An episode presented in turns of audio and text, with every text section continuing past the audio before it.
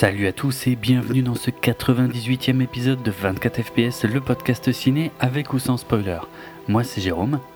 Et moi c'est Julien. Et on va euh, parler du cinquième film de Mel Gibson en tant que réalisateur, à savoir Tu ne tueras point ou Hacksaw Ridge. J'ai pas, pas, pu le dire, hein, Tu ne tueras point quand j'ai pris ma place de ciné. C'est vrai Je trouve ça atroce comme euh, titre, donc j'ai dit Hacksaw Ridge et euh, elle a j'ai vu, j'ai vu qu'elle euh, reculait, tu vois. Euh, et, puis après, elle l'a compris. Ah, ok. Écoute, je suis d'accord que le titre n'a rien à voir, et pourtant, il a du sens. Enfin. Oui, oui, il a du sens, mais il est trop. Euh, bah, il, est, il, est, un, il est un peu plus orienté, du coup, oui. Voilà. mais sur une thématique qui est dans le film, donc. qui est dans le film. Mais c'est juste que je trouve que Axa Witch, c'est un beau titre. Oui, je suis, je suis assez d'accord. Bon, on va expliquer tout ça hein. euh, au cours de cette émission. Qu'est-ce que c'est Hacksaw Ridge De quoi parle le film Mais aussi, euh, avant ça, on va faire un petit tour de la, de la filmo de Mel Gibson, donc en tant que réalisateur. Et puis voilà, on parlera euh, du film, de, de, de, son casting, on donnera notre avis, on ne spoilera pas, bien que ce soit une histoire vraie. Euh, et puis euh, on attendra donc le signal sonore pour revenir sur les principaux euh, les principales scènes du film pour, pour les commenter un peu plus en détail. Donc, commençons. Mel Gibson, donc désormais âgé de 60 ans, acteur américain ayant grandi en Australie. Euh, de toute façon, je pense qu'on avait déjà un peu dressé son portrait euh, quand on avait fait les, les, grosses émissions consacrées à Mad Max, donc on va pas forcément revenir là-dessus. En tant que réalisateur, son premier film, alors ça va être très rapide, que je n'ai pas vu. C'était en 93. C'était. J'ai euh, pas de souvenir non plus, donc. Ouais. ok. C'était L'homme sans visage. Moi, je me souviens d'en avoir pas mal entendu parler à l'époque, euh, dans les médias euh, que je suivais. Mais. J'avais 9 ans, hein, moi, pour le coup. Ouais. Donc. Hmm. Je l'ai peut-être vu, hein, mais j'ai pas de souvenir. Quoi. Ok. Ouais, c'est une histoire d'un gamin qui, tombe sur un, ex-prof qui vit près de chez lui mais qui est défiguré. Euh. Bon, c'est sûrement un, beau film, on va dire. Mais euh, voilà, je n'en sais pas plus à ce sujet, j'avoue ne l'avoir jamais vu. Euh, donc on va passer directement en 1995 à Braveheart, qui a là par contre que quasiment tout le monde a vu, même moi pour une fois. Euh, à l'époque. qui est plus dans son style de cinéma, on va dire, qui est toujours vrai.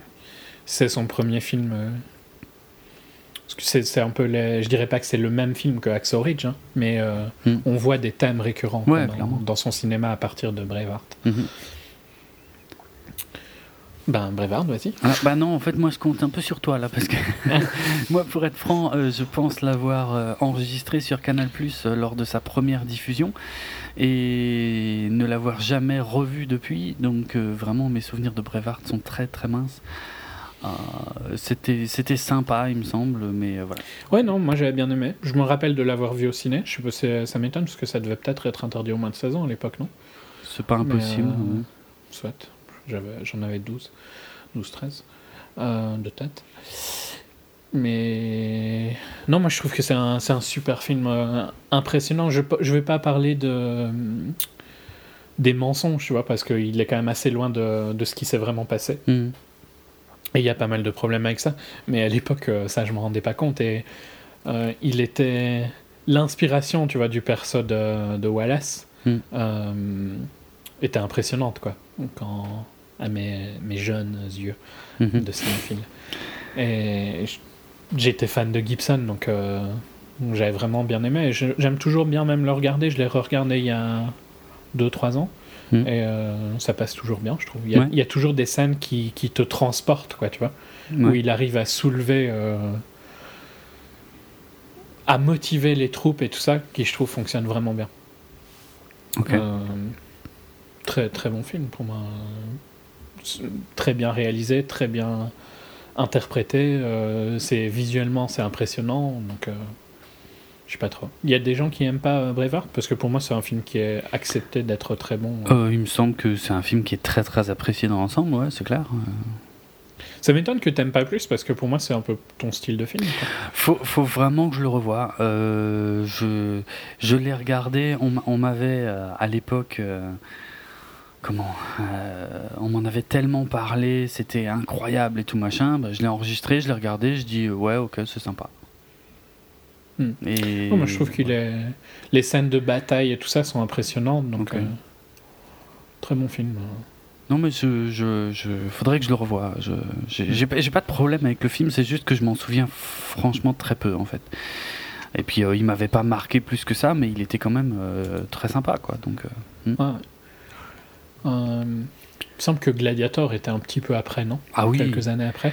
Oui. Dans un sens, on pourrait un peu les comparer, tu vois, mais mhm. je préfère largement revoir Braveheart que Gladiator m'énerve plus maintenant. ah bon, d'accord. Hmm.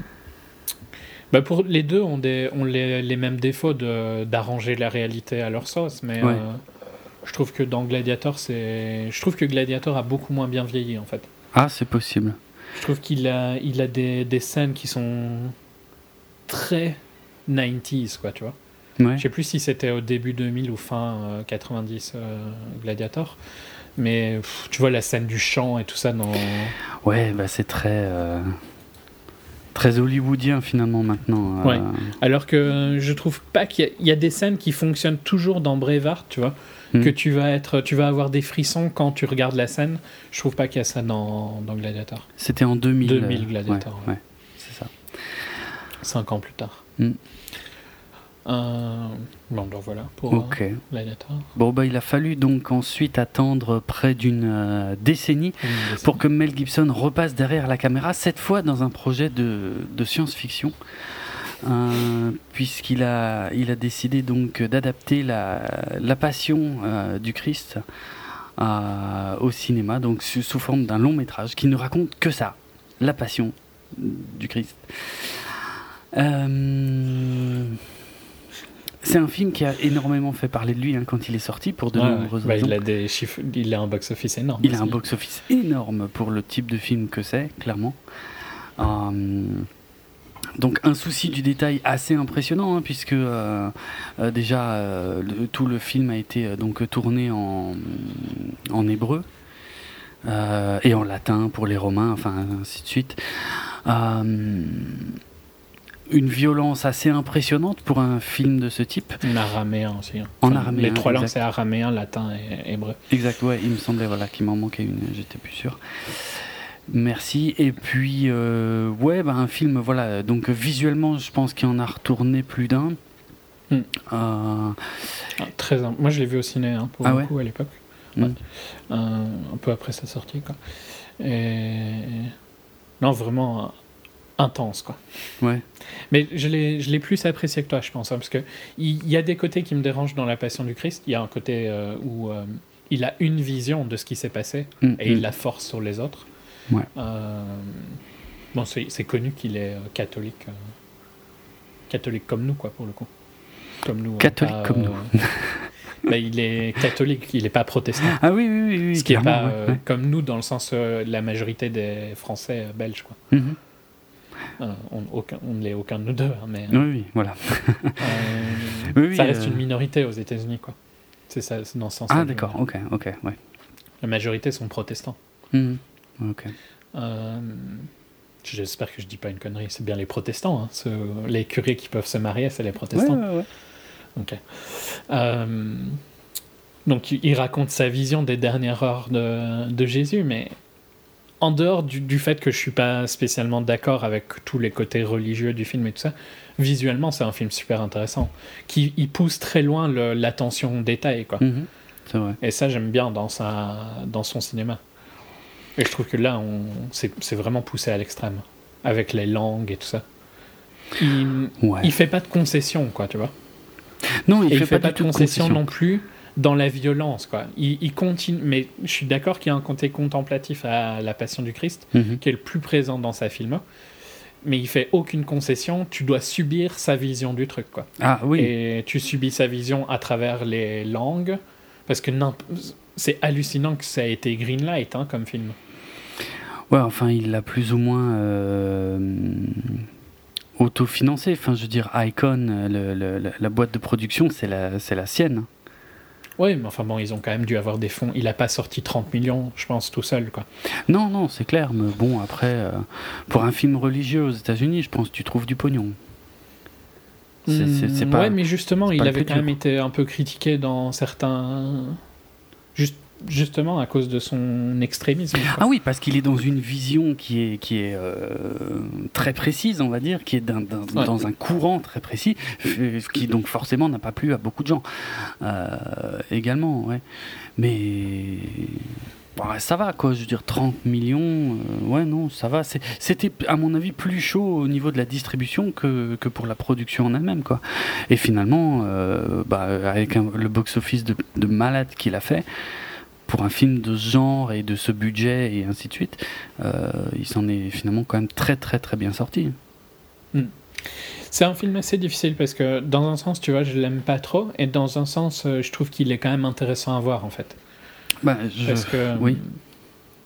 C'est pas spécialement un film que je conseillerais. D'ailleurs, je t'avais dit qu'il était difficile à voir hein, avant que tu le regardes. Mais ça, alors, mm, ouais, je, je sais pas trop. Bon, euh, donc clairement, La Passion du Christ et puis Apocalypto, moi, je les avais euh, jamais vus euh, jusqu'à tout récemment, puisque je les ai tous les deux découverts là très récemment pour préparer cette émission. donc forcément la passion, euh, ça fait plus de dix ans qu'on me dit qu'il est extrêmement violent, qu'il est extrêmement dur et tout machin. Bon, alors j'ai fini par euh, voilà par euh, constater que qu'en fait, bah, je sais pas moi, ça m'a je sais pas. tu vois, ça m'a pas, ça m'a pas retourné plus que ça. Oui, c'est un peu violent. Le seul problème, en fait, ce qui me gêne dans le film, c'est qu'en fait, au bout d'un moment, il n'y a plus que ça. C'est-à-dire qu'il n'y a, même, il y a plus vraiment d'histoire. Oui, non, c'est... Il regarde Jésus se faire euh, torturer. Voilà, c'est ça, c'est un torture porn. Euh, et euh, qui en soi est assez. Enfin. que j'ai trouvé un peu relou parce que, parce que finalement le, film lui-même, déjà, ce qui m'a gêné, c'est qu'en fait, d'un côté, il y, a un, côté très cru, très, très réel, mhm. très réaliste du truc, et puis pourtant, il y a quand même un traitement un petit peu mystique avec certaines présences, euh, euh, certaines forces euh, autour du, personnage de Jésus. Donc, en même temps, enfin, ça, ça vient de. Oui. de l'histoire de base. Mais non, je, sais bien, mais en fait, je sais, je sais pas pourquoi. Pour moi, y a un mélange des genres, tu vois. Il y a un truc un peu. Euh, pour moi, je trouve que le film est, un peu entre les deux. C'est un peu bizarre. Euh, et puis c'est à regarder. En fait, je trouve que ça n'a aucun intérêt au bout d'un moment. C'est un espèce de survival, mais sur un mec qui se défend pas, en fait. Donc, ah oui, euh, il se défend pas. Donc c'est juste relou, quoi. et en fait, j'ai trouvé ça rapidement très chiant. Enfin, je veux dire moi, euh, je suis moins impressionnable par tout ce qui est gore d'une manière générale. Donc, ça me marque assez peu au final. Et puis, euh, la fameuse scène où il se fait fouetter, par exemple, je, me suis fait chier, mais tellement chier, franchement. je, je m'emmerde comme c'est pas permis, quoi. Euh, non, c'est c'est le côté contemplatif que je trouve pose un peu problème parce qu'il regarde vraiment, euh, il garde la caméra sur un plan quasiment statique mhm. euh, de voir quelqu'un qui souffre et mais qui raconte pas vraiment grand chose. C'est ça. C'est ça, c'est-à-dire que pour moi. Mais par contre, je trouve ça intéressant d'un point de vue visuel parce que il a une manière, il... c'est un très bon réel quoi en fait, tout simplement. Donc. Euh, ouais il a, une, il a un très bon œil pour la photo et tout ça. Je sais pas s'il travaille toujours avec le même ou pas. Mhm. Ah ouais, tiens, j'ai pas fait gaffe à ça. Euh, non, c'est toujours des différents. Donc, euh, je pense que c'est lui qui a une vision aussi de ce qu'il veut que son film, à quoi son film ressemble. Ça, je suis d'accord. On sent dès la passion. Bon, peut-être aussi Brevard, mais je m'en souviens beaucoup déjà moins. Déjà dès Brevard, mais c'est plus marqué dans la passion. Hein. D'accord. C'est vrai qu'il y a un sens du plan. Ça ressemble pas non plus à un téléfilm. Tu vois, il y a un vrai talent. Il y a une mise en scène. C'est assez. Euh, tout est, pas mal pensé. Toute la scène de crucifixion qui est, qui est assez longue euh, et, et j'ai trouvé très les intéressant. Les sons sont très bien choisis. Mmh, mmh. Enfin, il y a, y a, tout, ça respire du talent quand même, tu vois. Ah et c'est pour ça que je le trouve intéressant parce que il pousse un concept très loin, même si son concept, je le trouve pas super intéressant. Mais au moins, je respecte euh, son film. Quoi. C'est ça, je trouve que dans la mise en scène pure et dure, c'est vraiment pas mal. Maintenant, le, pour moi, le défaut du film, c'est qu'il est tellement bouffi par, euh, par l'importance qu'il se donne, c'est-à-dire presque la mission divine, en fait, qu'il a l'air d'accomplir en tant que film, qui se rend pas compte que c'est juste chiant à regarder, en fait, quoi. Ouais, moi j'ai pas trouvé ça chiant à regarder. Hein. J'étais quand même assez dans le film. C'est pas un film qui est excessivement long, il fait deux heures. Euh, ouais, je me suis vraiment fait chier. non, mais vraiment. Mais je pense que c'est aussi une. Enfin, tu vois, le voir dix ans après, euh, ça a un impact. Parce qu'on t'en a trop parlé pendant dix ans. Probablement aussi, mais je. Voilà, je veux dire. L'histoire, je la connais, on me l'a spoilé quand j'étais petit, donc euh, quelque part. Et, sincèrement, hein, que pour avoir vu des films vraiment difficiles, mm. il y a une énorme différence entre voir un film difficile chez toi ou au cinéma. Parce qu'au cinéma, tu es submergé par, euh, par ce que tu ah vois. Oui, oui, ça Donc, es, euh, tu vois, j'ai déjà vu Salo. J'ai vu Salo chez moi, en cours et au ciné. Mm. Euh, chez moi, la première fois, c'est clair que j'étais dégoûté. Mais quand j'étais dégoûté, je tournais la tête, quoi, tu vois. La troisième fois, quand je l'ai vu au ciné, j'étais habitué, donc ça allait mieux. Mais en cours, euh, ça a été super dur parce que c'était en cours, mais on avait un énorme écran, hein, donc c'était quasiment comme au ciné. Euh, c'était vraiment intense, quoi, de voir ça mmh. là, parce que tu peux pas échapper. Et donc, je pense que même si toi, tu es moins sensible parce que tu es habitué au gore et tout ça, il y a quand même une différence de subir la passion au ciné ou chez toi. Je suis assez d'accord, ça, je, je n'irai pas. Tout comme je pense que AXO, quand on parlera d'AXO, aura moins d'impact euh, chez toi que. ah oui, cinéma. oui, oui, oui, Ouais. Pour moi, ça vaut quand même un film qui vaut la peine d'être vu, mais il ah faut savoir ce qu'on va voir. Quoi. Oui, ça, il vaut mieux, oui. Ah, enfin, en même temps, le... c'est pas comme si le film était trompeur. Hein. Le titre était trompeur, mais bon. Ouais. Je, je sais pas si un chrétien euh, vraiment à fond, ça le dérange ce film ou s'il est relativement d'accord, parce qu'il me semble qu'il y avait eu des chrétiens qui critiquaient le film. Hein. oui, oui, bah, il y a... À l'époque, quoi. Ouais, c'est vrai, je me souviens plus trop non plus de, de tous les, toutes les discussions qu'il y a pu y avoir autour du film, mais euh, il y a clairement des libertés qui ont été prises euh, en fait dans le film, donc c'est une vision, tu vois, de cette mhm. histoire qui a déjà, euh, je sais pas combien d'interprétations, et donc forcément, quand tu modifies des choses qui sont dans le bouquin, hein, parce que en gros tout c'est une adaptation d'un bouquin hein, finalement. Euh, ben, euh, enfin bon, il y a aussi, euh, c'est pas, j'ai pas spécialement envie qu'on traîne dessus, mais hmm. il a aussi des côtés fort antisémites qui se ressentent. Et je pense qu'il se ressentent aussi parce qu'il l'est lui hein, un petit peu. Alors ouais, bah, ça, ça c'est intéressant parce que disons qu'il a été soupçonné d'antisémitisme à la sortie du film. Euh, bon, il s'en est défendu, mais... Euh, oui, enfin, il s'en défend en disant, il raconte la vérité. Oui, enfin ça... Il y a une manière de dire la vérité et une autre manière de dire la vérité. Oui, bien sûr.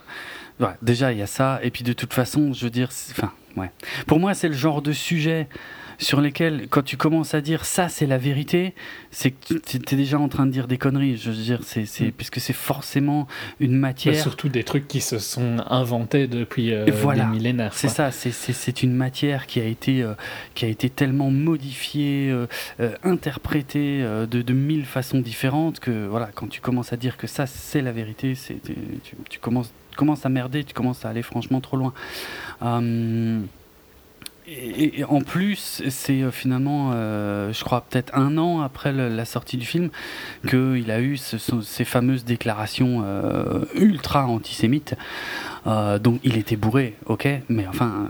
Bon, ça n'empêche que voilà. il les pensait quand même. ouais, c'est ça, c'est ça. donc ça a été un peu d'ailleurs un passage, enfin c'est un gros changement, on va dire, dans la carrière de, Mel Gibson, hein, quelque part.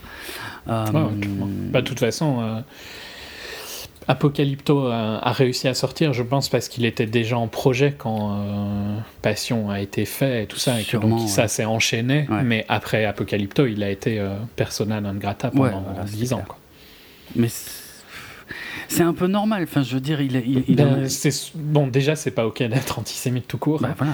Mais en plus, euh, être antisémite à Hollywood, c'est probablement pas la meilleure idée au niveau business. Quoi. Oui, oui, c'est vrai. J'avais pas pensé à ça, mais oui. Oui, mais euh, enfin, il n'y a pas que antisémite. Il a, il a fait des déclarations racistes. Euh, il, y avait des des trucs bizarres avec sa fille et tout ça. Ouais, voilà, des, soupçons d'homophobie qui, qui, qui, remontent aussi aux années 90. Enfin, finalement, c'est un sacré combo. Et euh, là, récemment, quand je vois des interviews où il dit que il est temps qu'Hollywood lui pardonne. putain, enfin. De toute façon, Hollywood lui a pardonné. Hein. C'est fini maintenant. Tu crois? Il va aux events et tout ça. Ah, d'accord, comme ça. Ouais, ouais. ouais, ouais. on, on, va revoir Mel Gibson. Hein. Ouais. il, a été euh, exilé pendant 10 ans, maintenant il a le droit de revenir. Quoi. Il a fini sa peine. Alors que je pense pas que c'est son, sa mentalité a changé. Hein. Ça ne change rien par contre au fait que c'est un réalisateur très talentueux. Voilà, on est d'accord là-dessus. Il a, il, a, il a, du talent et tout, mais moi, c'était juste pour souligner, moi j'aime pas trop l'attitude dans le genre j'ai dit de la merde, mais maintenant il est temps qu'on me pardonne. Oh, oh c'est bon, c'est pas comme ça que ça marche. Hein. enfin, de mon point de vue. Euh... Ben, ça dépend, ça dépend. Si, si tu te rends compte que tu as dit de la merde et que hum, tu as vraiment changé, tu vois, tu as le droit d'être pardonné à un moment. Parce que sinon, ça veut dire que si tu fais un crime, tu ne peux jamais être pardonné d'un crime. Je, je dis pas qu'il mérite pas d'être pardonné, je dis juste que, à mon avis, le pardon, ça ne s'exige pas. Non, non, voilà, clairement. Mais, mais, surtout que je pense pas qu'il a changé d'avis. C'est juste qu'il va mieux mm. maîtriser euh, comment il parle. Bah, de toute façon, la plupart des déclarations merdiques qu'il a pu faire, il était bourré. Donc, euh, quelque part, euh, il n'est pas à l'abri de. Oui, mais à il a des handlers un peu plus présents. Ah, peut-être. Ben, je sais pas, il faut faire gaffe. Quoi. Oui, oui, Dans bah. un monde où il y a les réseaux sociaux et tout ça, tu as intérêt à ce que tes handlers vérifient ce que tu fais. ce que tu fais. Alors Apocalypto, c'est sorti en 2006. C'est un film d'aventure, c'est aussi un survival. Euh, un peu plus intéressant cette fois parce que le il essaye de survivre bah, grave ouais franchement c'est quand même c'est quand même plus intéressant à regarder. Euh, mais voilà le, le, tout en fait dans un contexte de, de... enfin attends parce que spoiler alert techniquement il, survit hein, dans Passion of the Christ. Parce qu'il revit après hein. oui il y a une ouverture pour une suite euh, qu'ils ont heureusement jamais fait. Heureusement. Je suis d'accord. Ouais je pense pas que c'est l'esprit mais ok. Bah si clairement Peut-être il voulait faire une franchise. Un tentpole. Mmh. Ben, c'est vrai que c'est un marché pas trop utilisé, hein, le tentpole eh. euh, Christian movie. On n'est pas à l'abri. Mais tu sais que ça a déjà existé, la euh, Christploitation. Hein. Tu sais que dans ben, les ça, années... ça existe clairement, mais... Euh, oui, ok, oui, ok. ok, non, je, parle, je parle pas, des films, religieux, c'est encore autre chose. Mais il y a la Black Exploitation, la Non Exploitation avec les bonnes sœurs, je sais pas moi, la il y en a plein, enfin tu sais, ces films un peu merdiques. Bah, il y a eu la Cry Exploitation avec les films avec Jésus aussi. Hein. Bah voilà. Ça, ça, doit être assez génial. Un futur euh, Jésus MCU, hein, donc. Euh, ah, mais Jésus, euh, Cinématique Universe. C'est pas impossible. Hein. Franchement, je, suis sûr qu'ils peuvent le faire. Je pense pas, parce que regarde Baignure. Oui, non mais ouais. Tout de suite les exemples extrêmes. non, mais je peut-être pas à gros budget, mais euh, pour moi c'est. Non, mais il y a clairement des films qu'on ne voit jamais, mais qui marchent, qui font des 50-100 millions aux US, qui sont clairement des films chrétiens. Voilà. Euh, ouais, chrétiens. Ouais. Euh, oui, donc ici, Apocalypto, un survival, mais au XVIe siècle et en Amérique du Sud. Donc, bah, c'est très original. En plus, le, tout, tout le truc a été euh, tourné euh, soit avec des, des, natifs américains, soit des vrais euh, descendants. alors, je sais jamais Maya ou Aztèque, parce qu'en plus, c'est horrible ce que je suis en train de dire, hein, parce que je sais que ça n'a rien à voir du tout. Bien que je sois incapable de faire la différence là comme ça, mais bref, je crois que c'est plutôt Maya. Il me semble. Dans ce cas, ouais. ouais. parce qu'il parle le, le Maya. Il parle le maya, d'accord. Hmm. Dans le film. Ouais. Donc je suppose que c'est. Après, il y a peut-être des descendants aztèques euh, qui ont été castés, tu vois. Oui, oui, peut-être. Je pense qu'ils sont censés jouer des Mayas, en tout, des Mayens, en tout cas. Mais euh, on reprend un peu le même esprit de, de pousser au à l'attention du détail, quoi. Le langage, c'est clairement un ça devient une marque de fabrique quoi pour lui en fait Mhm. à ce moment-là. Oui, oui. C'est parce qu'il a disparu après, mais c'est c'est quand même assez unique à Hollywood de sortir un film en wide release avec qui n'est pas en anglais. Ouais, c'est clair, c'est clair. et que ça fasse à peu près un succès raisonnable. Pour Passion, énorme, mais pour Apocalypto. Ouais, c'est pas trop mal.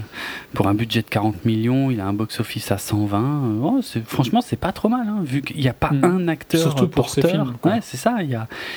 euh, non, franchement, c'est vraiment pas mal. Et euh, donc, bah pareil, moi je l'ai vu là tout récemment. euh, j'ai qu'un seul reproche vraiment à lui faire, c'est la photo que j'ai vraiment pas aimé, euh, qui est un peu, un peu un peu trop téléfilm à mon goût, qui est peut-être, euh, ouais, voilà, Bon, c'est- perso, hein, mais je- ça j'ai pas accroché. Mais sinon, le film m'a beaucoup surpris et, euh, et euh, c'est vraiment, c'est bien rythmé. On est dans des codes très classiques de survival, mais c'est très très bien mis en scène, le, avec des personnages attachants, avec, ça se renouvelle sans cesse parce que souvent le problème des survival ratés. C'était le directeur photo de Mad Max 2 que Ah tu bon? viens de critiquer. Ah ben mais franchement, hein, je trouve que la photo de ce film est à chier. hein. Vraiment. euh, Moi, je trouve pas du tout qu'elle fait téléfilm, hein, pour le coup. Euh, Ah ouais? je- je- J'essaye de. Parce que là, pour le hum, pareil, hein, je l'ai vu euh, au cinéma quand il est sorti. Mhm. J'ai pas un souvenir que ça faisait téléfilm. Ah. Vraiment pas. Après, par contre, c'était fort euh, brumeux, il me semble, à pas mal de moments. Ça dépend. Et il y avait des choix de couleurs assez, euh, assez forts à des moments. Mhm. Mais je le trouvais intéressant visuellement, moi, justement, au contraire. Ouais. Je trouve euh, que c'était encore un des points forts de- du film, c'est que la réalisation était vraiment intéressante. Ok. Ah la Mais- en elle-même elle est très très bien. hein.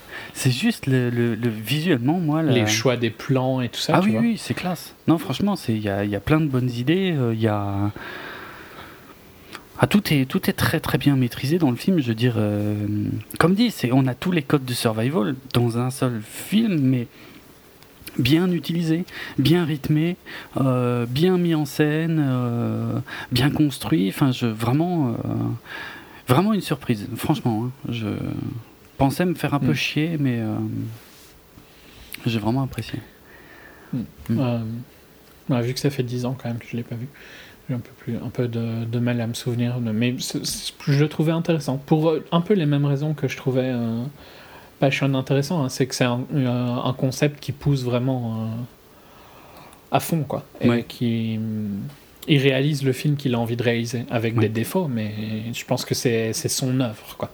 Tu peux pas euh, lui reprocher ça au moins. Mhm. Et c'est vrai que c'est un peu plus rythmé que Passion, donc Ah euh, bah. ça a cet avantage-là. C'est rien de le dire. Ouais.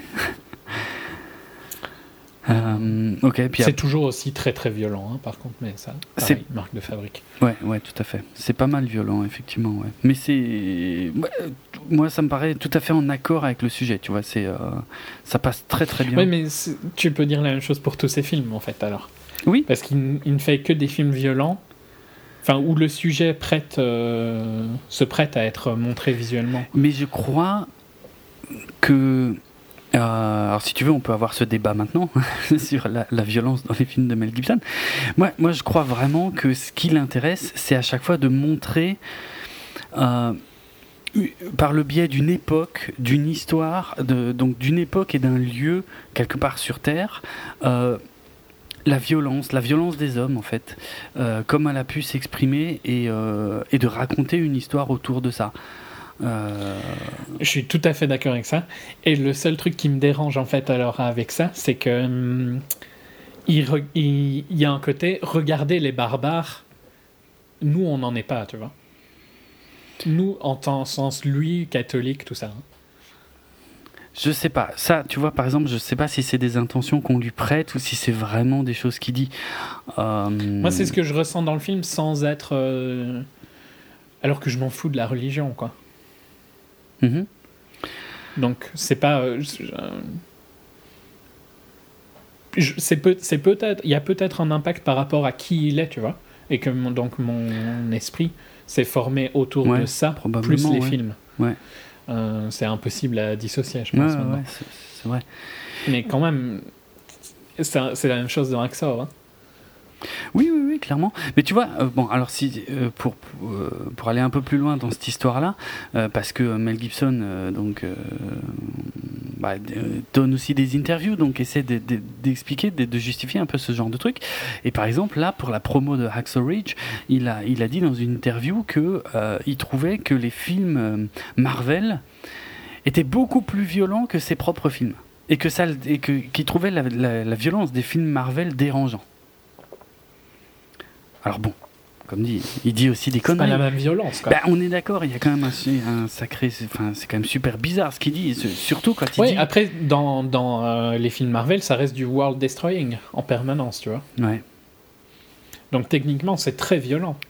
C'est vrai, c'est peut-être de ça qu'il parle alors, juste de l'échelle. Mais c'est quand même super bizarre parce que. Euh, c'est, je suis pas dans sa tête, je préfère pas hein, d'ailleurs. oui, ça oui. faire part. On est d'accord. Mais peut-être que lui finalement il ne juge pas la violence euh, en termes de juste visuel parce que dans les Marvel c'est quand même super aseptisé. Euh, mais par contre en, termes d'ampleur alors ouais ça donne peut-être un peu de mais sens. dans un sens il y a un côté où très on est désensibilisé à mort à la violence des films de super-héros oui. qui sont pourtant très violents où euh, la vie n'a aucune valeur. Ben, je, alors que lui la vie a de la valeur je suis tout à fait d'accord. Mais par contre ne dire que ces films ne sont pas violents, c'est quand même pas du tout réaliste. Il n'a pas dit qu'ils n'étaient pas violents, il a dit que les Marvel étaient plus violents. Les Marvel étaient plus violents. C'est pas, enfin, tu sortiras jamais choqué de la violence d'un Marvel, mais c'est parce qu'on est désensibilisé à cette euh, violence-là. Mhm, mhm. Je sais pas. Je, je, vois son point de vue, mais bon, il est un peu. Euh, non, mais on est, on est d'accord. Il dit, il dit des conneries. Hein, parce que dans la même interview, il a aussi dit que Batman v Superman, c'était de la merde. Donc, euh, tu vois. Tout ça n'a pas beaucoup de sens. Il est très intelligent en fait. Euh, donc, Hacksaw Ridge euh, est un projet en fait assez ancien. Euh, puisque ça fait ça fait près d'une quinzaine d'années en fait que, que, que, le projet est en développement à Hollywood. Donc je vais juste dire en deux mots de quoi ça parle. Hein. C'est euh, c'est l'histoire vraie euh, du soldat euh, Desmond Doss, donc un, un, objecteur de conscience en fait qui a, alors je peux pas dire du coup combattu pendant la Seconde Guerre mondiale, mais un, objecteur de conscience donc qui a fait la Seconde Guerre mondiale, qui a été sur le front, et en fait, à cause de, ses convictions religieuses, puisqu'il était membre de l'Église adventiste du septième jour, avait juré donc de respecter le sixième euh, des dix commandements, c'est-à-dire tu ne tueras point, donc euh, qui ne voulait pas porter d'armes et donc encore moins en utiliser. Euh, tout ce qu'il voulait. C'est un statut qui existait ici. Hein. Je ne sais pas si en France il existait, mais en Belgique, c'est un statut qui existait, pour le coup. Objecteur de conscience Objecteur de conscience. Je n'ai pas vérifié si ça existait en France à l'époque. Euh, ça existait pour quand on avait notre service militaire. Qui a été oui, voilà. Pour le service militaire, oui, oui, ça existait totalement ici aussi, alors ouais. ouais, ouais. Euh, et oui, et donc DOS, en tout cas, lui a été euh, sur le front, sans armes, euh, dans l'unique but en fait d'être euh, médic, c'est-à-dire, je sais pas comment on peut dire, sauveteur, secouriste quoi. Euh, sur le champ de bataille pour sauver ses potes en fait. Et euh, c'est bah, c'est l'un des rares objecteurs de conscience à, avoir reçu la, bah, la Medal of Honor, donc la plus haute distinction euh, militaire aux États-Unis, sans avoir jamais ni porté ni utilisé une arme, et pourtant qui a été décoré. C'est le seul. Hein, non, c'est pas le seul. Pas le premier. Non, non, et c'est pas le premier non plus en fait. Justement, j'ai fait pendant la deuxième guerre mondiale. Hein. Euh, bah écoute, j'ai fait des recherches et j'ai trouvé que en fait c'était ni le seul parce qu'il y en avait euh, plusieurs en fait des objecteurs de conscience. Qui Mais pendant d'autres euh, guerres alors peut-être? Et hum, attends, bah, du coup en fait j'ai pas été au bout de ma recherche, mais je vais peut-être essayer de la finir là. Mais ouais, c'était pendant la guerre du Vietnam. Ah d'accord. Parce qu'il a, c'est le seul pendant la deuxième guerre mondiale. Il y a un film assez connu avec Gary Cooper qui s'appelle Sergent York qui, euh, qui date de 1941. Et il me semble que le sergent York était justement un objecteur de conscience. Mais lui, par contre, il portait une arme. Donc, euh, et il a été décoré également, je crois. Oui, mais en fait, son, son statut a été. Il n'a pas eu le statut d'objecteur de conscience. Bon, c'est des détails hein, pour le coup. Oui, parce que ouais, cette histoire de statut, elle est un peu complexe, oui. Euh, oui, parce que. C'était euh, le premier. En fait, bon, pour. Euh, donc, pour être juste, c'était le premier et le seul de la Deuxième Guerre mondiale, mais il y en a eu d'autres dans, la deuxième, dans la guerre du Vietnam. Et Alvin York l'était à moitié, quoi. Vu qu'il l'était dans sa tête, je pense, mais il n'a pas eu le statut. Ah, il n'avait pas le titre d'objecteur de conscience. Ok. Bon, ça explique. ok, d'accord. C'est plus clair comme ça. Donc voilà, c'est son histoire, c'est de son histoire euh, dont il est question ici. Donc euh, ce monsieur Doss on va y revenir, mais surtout dans la deuxième partie de l'émission. Alors, en gros, euh, donc le film, euh, bah, en fait, le film, comme dit, c'est euh, même encore plus ancien que les 15 dernières années, hein, puisque déjà après la guerre, il y avait des producteurs qui essayaient de, de porter cette histoire sur sur grand écran. Je vais pas rentrer dans les détails des droits parce que franchement, ils sont vraiment pas vraiment pas passionnants. Mais globalement, euh, tout ça est passé euh, par justement des, des, euh, des gens de l'église adventiste du, du septième jour qui ont plus ou moins validé des scénarios qui ensuite essayaient d'être vendus au studio, mais c'était difficile.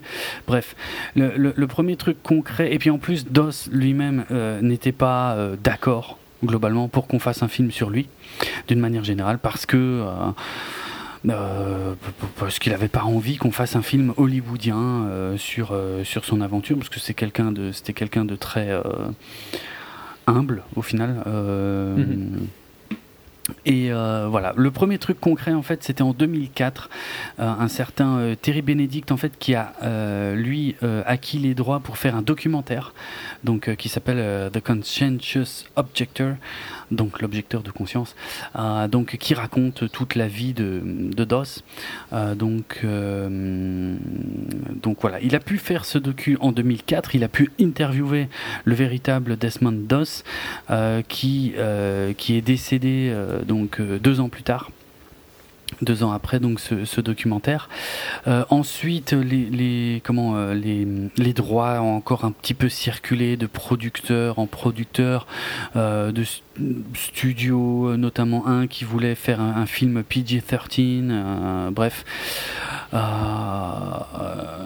donc on est ouais on est on est toujours en 2004 et, déjà en 2004 donc suite à la sortie de la Passion du Christ, Mel Gibson est approché quand même pour faire le film déjà. Euh, parce que bah, justement parce que parce qu'on pense qu'il peut faire un beau film chrétien et euh, tout en enfin apparemment il maîtrise le mélange chrétien et violence donc euh, voilà il semble tout indiqué pour faire le film. Mais en gros il, il refuse. Il refuse même deux fois. À l'époque, et c'est finalement dix ans plus tard, en fait, en, novembre 2014, qu'il finit par accepter de, faire le film. Euh, bon après voilà, hein, sinon au niveau des, anecdotes, euh, il y a euh, comment Ils ont tourné le film intégralement en, Australie, ce qui n'a pas été évident parce que pour pouvoir recevoir des aides du gouvernement australien, ils ont dû prouver pas mal de petites choses justement sur la nature en quelque sorte australienne du film. Euh, et donc, euh, alors le fait que euh, Mel Gibson, qui est américain, mais qui a quand même grandi en Australie, qui est quand même pas mal lié à l'Australie, ça a un peu aidé. La plupart des acteurs et actrices du film, quasiment tous d'ailleurs, sont australiens, à, à l'exception de Andrew Garfield. Vince Vaughn et Andrew Garfield, effectivement. Euh, et puis, qu'est-ce que je peux dire? De toute façon, on va revenir dans un instant sur le casting et euh, pour le tournage lui-même. Euh, donc, ouais, bah, ça a été donc en Australie sur un terrain qui, donc, en fait, ils ont, ils ont quand même viré, ils ont déplanté, enfin, arraché 80 arbres sur 500 hectares de terrain. Euh, ce qui a évidemment pas plu hein, euh, sur place. Mais en fait, tout ça, ça faisait partie d'un accord en fait, euh, puisque il devait tout replanter, tout réhabiliter. Enfin, ça a fait, ça a fait bosser plein de gens. donc donc voilà quoi, je veux dire, il n'y a pas eu de, massacre de, de la nature euh, enfin, pas, pas de façon gratuite en tout cas pour le film, parce que c'est vrai que c'est pas, euh, enfin je sais pas, c'est un, un, subtil mélange de choses qui sont faites en studio et puis en, en décor naturel, et puis d'ailleurs ça se sent pas trop. Ça se, moi je trouve que le film pourrait coûter plus cher. Hein. Ouais, ah ça je suis totalement d'accord. 40 millions pour un film comme ça, hein, c'est pas beaucoup quoi. Totalement d'accord avec ça. Ouais, ouais, ouais. Franchement, le résultat est assez impressionnant. D'ailleurs avec euh, une, une, immense, une écrasante majorité de, d'effets visuels euh, à l'ancienne, j'ai envie de dire, qui ont été faits donc sur le tournage, et seulement quelques effets numériques, et euh, on les voit. Ils sont pas top top, hein, hein, les rares effets numériques. Hum. en fait, le plus dérangeant, c'est le napalm. Parce que ah, celui-là, il est atroce. Les, les bateaux, on va dire, hein. je dis pas plus, mais bon. Ça, euh, tu sais bien que c'est du CGI. Oui. Mais tu les acceptes, quoi, je dirais, en fait. Oui, euh, le napalm aurait dû être euh, mieux fait. Oui, ouais, ouais. Tout à fait d'accord. Donc voilà, mis à part un plan qui est vraiment, vraiment moche, ça va, quoi. Et puis de toute façon. Il, à aucun moment tu sors du film à cause de ça, dans non, tous les cas. Non, on est d'accord. Donc c'est un film très impressionnant visuellement. Mhm. Ça, on y reviendra aussi. le casting. Donc Andrew Garfield dans le rôle de Desmond Doss, donc le ben déjà on peut on peut on peut dire l'ex Spider-Man. Euh, bien qu'il ait probablement pas fait que ça, hein, mais moi à part Social Network et ça, franchement, euh, j'ai pas trop vu ailleurs. Il était excellent dans 99 Homes que je t'ai conseillé ah de oui, regarder sur euh, la crise de, des subprimes. Mhm. euh, ben ouais, Social Network. Il est plus connu pour ça, je pense. Oui, oui. Enfin, je sais pas. Euh... Non, moi j'aime beaucoup, euh, j'aime beaucoup Andrew Garfield. Je trouvais qu'il c'était le point fort de Amazing Spider-Man, c'était sa relation avec euh, Emma Stone, donc euh, Mhm. ça n'a pas changé. Euh, ici, j'avais quelques petits doutes au début à cause des trailers, où je trouve que l'accent était vraiment très prononcé. Et puis ça passe super bien en fait. Je l'ai trouvé vraiment, il, il habite le rôle en fait Ouais, ça va. pendant le film. Ouais, ouais, tu crois vraiment à son personnage. Il est, ouais, ouais. Non, franchement, il interprète vraiment bien le truc. Il porte bien le truc. Ouais, Ah. Ouais, parce que il est, c'est quasiment euh, que lui Oui. pendant, pendant les deux heures. Ah oui, oui. Euh, parce qu'il y a d'autres acteurs, mais il, il il- il est à 80% des scènes, il est à l'écran, quoi. Mhm, ouais, je pense. ouais. Et euh, donc c'est important que ça tienne bien. Et je trouve vraiment que tu, tu grandis avec lui et il mérite son personnage, en fait. Je trouve que quand on arrive dans les scènes euh, plus intenses, Mhm. euh, t'es vraiment à fond avec lui. Ouais, et ouais. c'est parce qu'il a, il t'a fait croire que c'est vraiment euh, comme ça qu'il vit, quoi. Qu'il n'y a pas d'autre manière pour lui de penser. Ouais. Et je trouve que ça, c'est pas facile, hein, parce que c'est quand même assez. C'est une position assez difficile à tenir, sa position. Mhm. Et euh, il, a, il, te, il te fait comprendre que c'est comme ça et pas autrement, quoi. Oui. Et je trouve qu'il le mérite. Donc, euh, très bonne performance, je trouve, de, de Garfield. Ok. Sur un, je sais pas, je trouve pas que le rôle était facile à la base. Non, non, c'est Parce vrai que ça aurait pu être euh, assez foireux. ça aurait pu être ridicule et, euh, et, et son personnage aurait pu être assez gonflant aussi. Ouais. Euh, Et il l'est pas, pas et- vraiment. Non, il l'est pas. Non, ça va. Et, et c'est ouais, vrai que c'était pas évident. Hmm. Non, je suis assez d'accord. Il, il porte vraiment bien le truc. euh. J'ai un peu plus de mal avec d'autres membres du casting, hein, par contre. Ah ouais? Je te le dis direct. Ouais. Ok. On a Vince Vaughn euh, qui joue le sergent Bah, euh, Howell. Voilà, par exemple, lui, je trouve que. euh, Ah ouais? Je l'aime bien dans les scènes de bataille. Je trouve qu'il est très bien. Hmm. Je trouve par contre qu'il a aucun sens dans les premières scènes. Il, il limite du euh, Full Metal Jacket. Oui. Mais est-ce que c'est de sa Euh, faute? Peut-être pas, mais en fait, il, a, il, y a, il y a une scène où euh, instantanément, il est, il, a, il est rempli d'empathie envers Dos. Ouais, je sais. Et cette, cette scène, est- elle est bizarre. Elle est- bah, pour moi, elle détruit son personnage en fait, parce Mhm. que ça n'a aucun sens. Tu peux pas être le connard que tu étais avant. Ouais. T'imagines cette, cette, scène-là dans Full Metal Jacket? Ça n'aurait aucun sens, on est d'accord. Ça va pas du tout. Et, c'est, et je te dirais que c'est un peu la même chose avec. En fait, c'est la même chose avec tous les militaires quasiment. Euh, qui, euh, il, Ouais. les, il, il les noircit trop. Je- Il les rend vraiment tous connards au début. Et Ouais. puis après, il, il- les assouplit, quoi.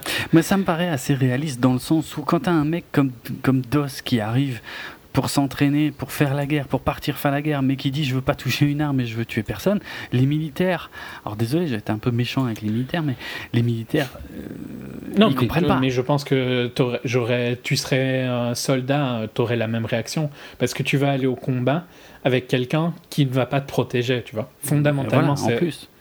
C'est vraiment. Enfin, moi, je comprends tout à fait la réaction. Mais par exemple, je trouve que Smithy, lui, ça va. Mais lui, c'est un super bon perso. Hein. Il m'a surpris parce que vraiment, au début, il est ultra cliché. Bon, c'est pas lui, il n'y a pas que lui qui est cliché au début d'ailleurs. Euh, et, sa, progression est vraiment euh, ma, limite émue en fait. Quoi. Ouais, moi aussi. Mais je trouve qu'elle est beaucoup plus méritée que celle de Glover et Dowell. Donc Vaughn et Sam Worthington. Mais et pourtant celle de Glover, euh, donc euh, Glover. Elle est un peu dans le même style, hein, celle de Glover. Ouais, je suis d'accord. Mais elle est, elle est euh, assez fidèle à la réalité en fait. Oui, mais je trouve qu'il la joue pas bien. Ah, alors ça, bizarrement, je suis pas d'accord parce que, alors déjà, moi j'ai passé les trois quarts du film à me demander, mais c'est qui ce mec? Je connais cette tête et je le trouve vraiment pas mal là.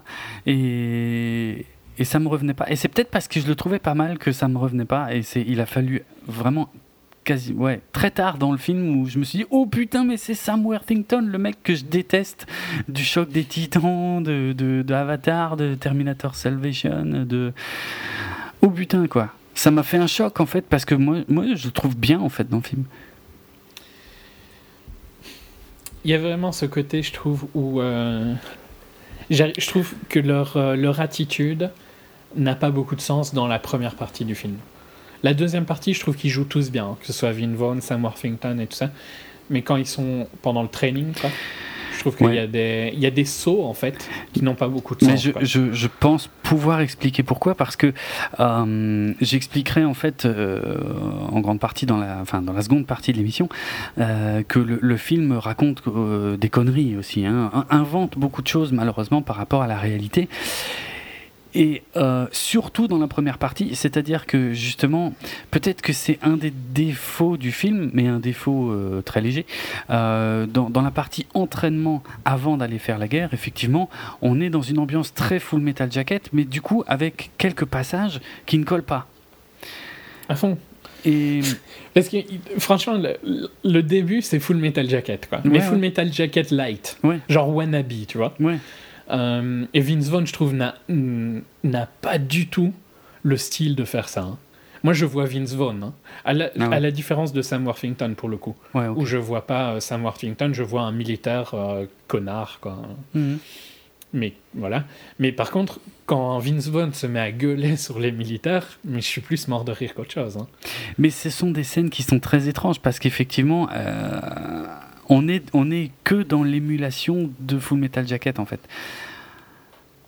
Euh, de toute façon, euh, Mel Gibson cite pas mal de films ou de styles de films là dans, dans, dans ce film là et euh, la citation, finalement, le modèle Full Metal Jacket, il marche, tu vois. Et, et, je trouve qu'il est pas, il est pas mal là. Hein. Il marche euh, pour sur moi. Ben, moi, je trouve qu'il marche pas à cause de Vince Vaughn justement. je ah trouve que c'est un très mauvais casting.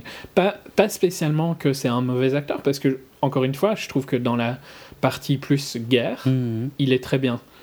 Euh, même si il a des positions parfois un peu bizarres, mais bon. Euh, j'y crois, tu vois. Mais dans cette première partie-là, je trouve que c'est un très mauvais casting. Je trouve que tu regardes euh, Band of Brothers, par exemple, où euh, c'est il y a de l'émulation de ça aussi, hmm. mais c'est pas c'est pas la même. C'est trop cliché en fait ici, je trouve. C'est assez cliché, hein, clairement. C'est et c'est fait exprès. Ça apporte un peu de légèreté au film dans sa première partie. Euh, et, en plus, c'est cliché, genre regardez comment c'est un gros monstre, et puis oh, en fait, il est quand même pas si méchant. Et euh, par exemple, dans Band of Brothers, David Schwimmer joue un mec, mais il est détestable, quoi. Genre, t'as envie de le frapper. Genre, franchement, tu vois David Schwimmer après avoir regardé les premiers épisodes de Band of Brothers, t'as envie de le frapper dans la rue, quoi. Tellement il est détestable. Ok. Et euh, c'est comme ça que, que le début veut te vendre qu'au début d'Axa Ridge, ils veulent te vendre Vince Vaughn, tu vois. Et puis après, oh, en fait, il est pas si méchant. Mais choisis, choisis, tu vois. Tu peux pas avoir les deux. Hein. Dans Full Metal Jacket, il devient pas ton pote après, quoi. Je suis d'accord. Je suis d'accord, mais moi ça m'a beaucoup moins gêné. De une, parce que finalement, euh, ce n'est qu'une poignée de scènes. Oui, oui, ça je dure pas, pas... assez longtemps pour que ce soit vraiment gênant. Et surtout, Mais, je- mais je trouve que globalement, de toute façon, le film commence à vraiment fonctionner que quand on arrive à Okinawa. Mais bon, ça c'est. je, je suis assez d'accord. Enfin, ou, ou- ou- enfin, ouais. Moi, c'était à peine avant. C'est c'est- c'est- c'est sur la fin de Oui, l'entraînement. la fin de l'entraînement, euh, le père et Voilà. tout ça. Qui lui, par contre, joue, joue assez bien, je trouve. Ouais, ouais. Un peu clair. cliché à certains moments dans certaines scènes et tout ça, Mhm. mais de, il a beaucoup d'intensité. Ouais.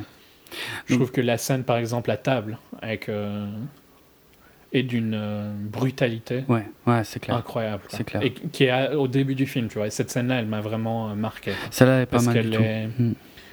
Euh, elle, elle se construit. Tu sais que tu sais que ça va loin, quoi, tu vois, chez lui. Ouais, ouais. Et je trouve qu'il il mérite euh, ses réactions. Ouais. Et c'est superbe scène. C'est une des plus belles scènes du film, hors des scènes de guerre, je trouve. Mhm. Alors le père, euh, donc Tom Doss, euh, qui est interprété par euh, Hugo Weaving, donc Hugo Weaving, hein, Elrond, l'agent Smith, V, n'oublions pas, V, euh, Crâne Rouge aussi plus récemment dans Captain America, Euh, un acteur pour euh, lequel j'ai une fascination sans borne pour tout, tout, son jeu, sa voix, son élocution, tout. Et, Plein de persos dans Cloud Atlas aussi. oui, il y a Clou- Cloud Atlas, effectivement, ouais. Euh, et, euh, et la mère, euh, la mère d'Os, alors je vais juste le mentionner parce que c'est pareil, ça m'a travaillé pendant tout le film. Je me disais, mais putain, dans quoi je l'ai déjà vu Et alors, je précise, j'ai jamais regardé euh, Six Feet Under. Donc, enfin, si j'ai regardé un demi-épisode et j'ai failli mourir d'ennui. Donc, euh, Évite de le dire aussi, ça. ah, ah, mais non, je le pense et j'en suis fier. non, non, mais euh, c'est vrai en plus. Et euh, en tout cas, c'est clairement pas de, de là que je la connaissais. Pardon, Voilà. Ça, c'est pour avoir critiqué Six Feet Under. je m'étrangle. Non, non, c'est voilà où tu vas aller, tu vois. c'est de, de très très loin l'un des trucs les plus chiants que j'ai vu de ma vie. Euh, et ce n'était qu'un demi-épisode, mais ça m'a. Oui, mais t'as même pas regardé du début et tout ça. Bah non. Bah non. Et après, euh, je sais pas, si on te dit que si t'arrives en plein milieu de Star Wars, euh, tu comprends rien non plus. Mais si, chaque, chaque scène est un Bien miracle. sûr, en soit passons. Bref, euh, donc en fait, moi je la connaissais du film Muriel, euh, le film qui avait euh, remis Abba, la musique d'Abba sur le sur le comment sur le devant de la scène dans les années 90. J- J'avais adoré ce film et en fait, c'est- elle jouait la meilleure copine de Muriel, en fait, celle qui celle qui ressemblait à Juliette Lewis. Voilà. Donc, euh, si ça parle à certains, parce que pendant très longtemps, j'étais persuadé que c'était Juliette Lewis qui jouait dans Muriel, et non, pas du tout. C'était cette actrice euh, australienne. Bah voilà, c'est elle qui joue la maman d'Os dans euh, Tu ne tueras point.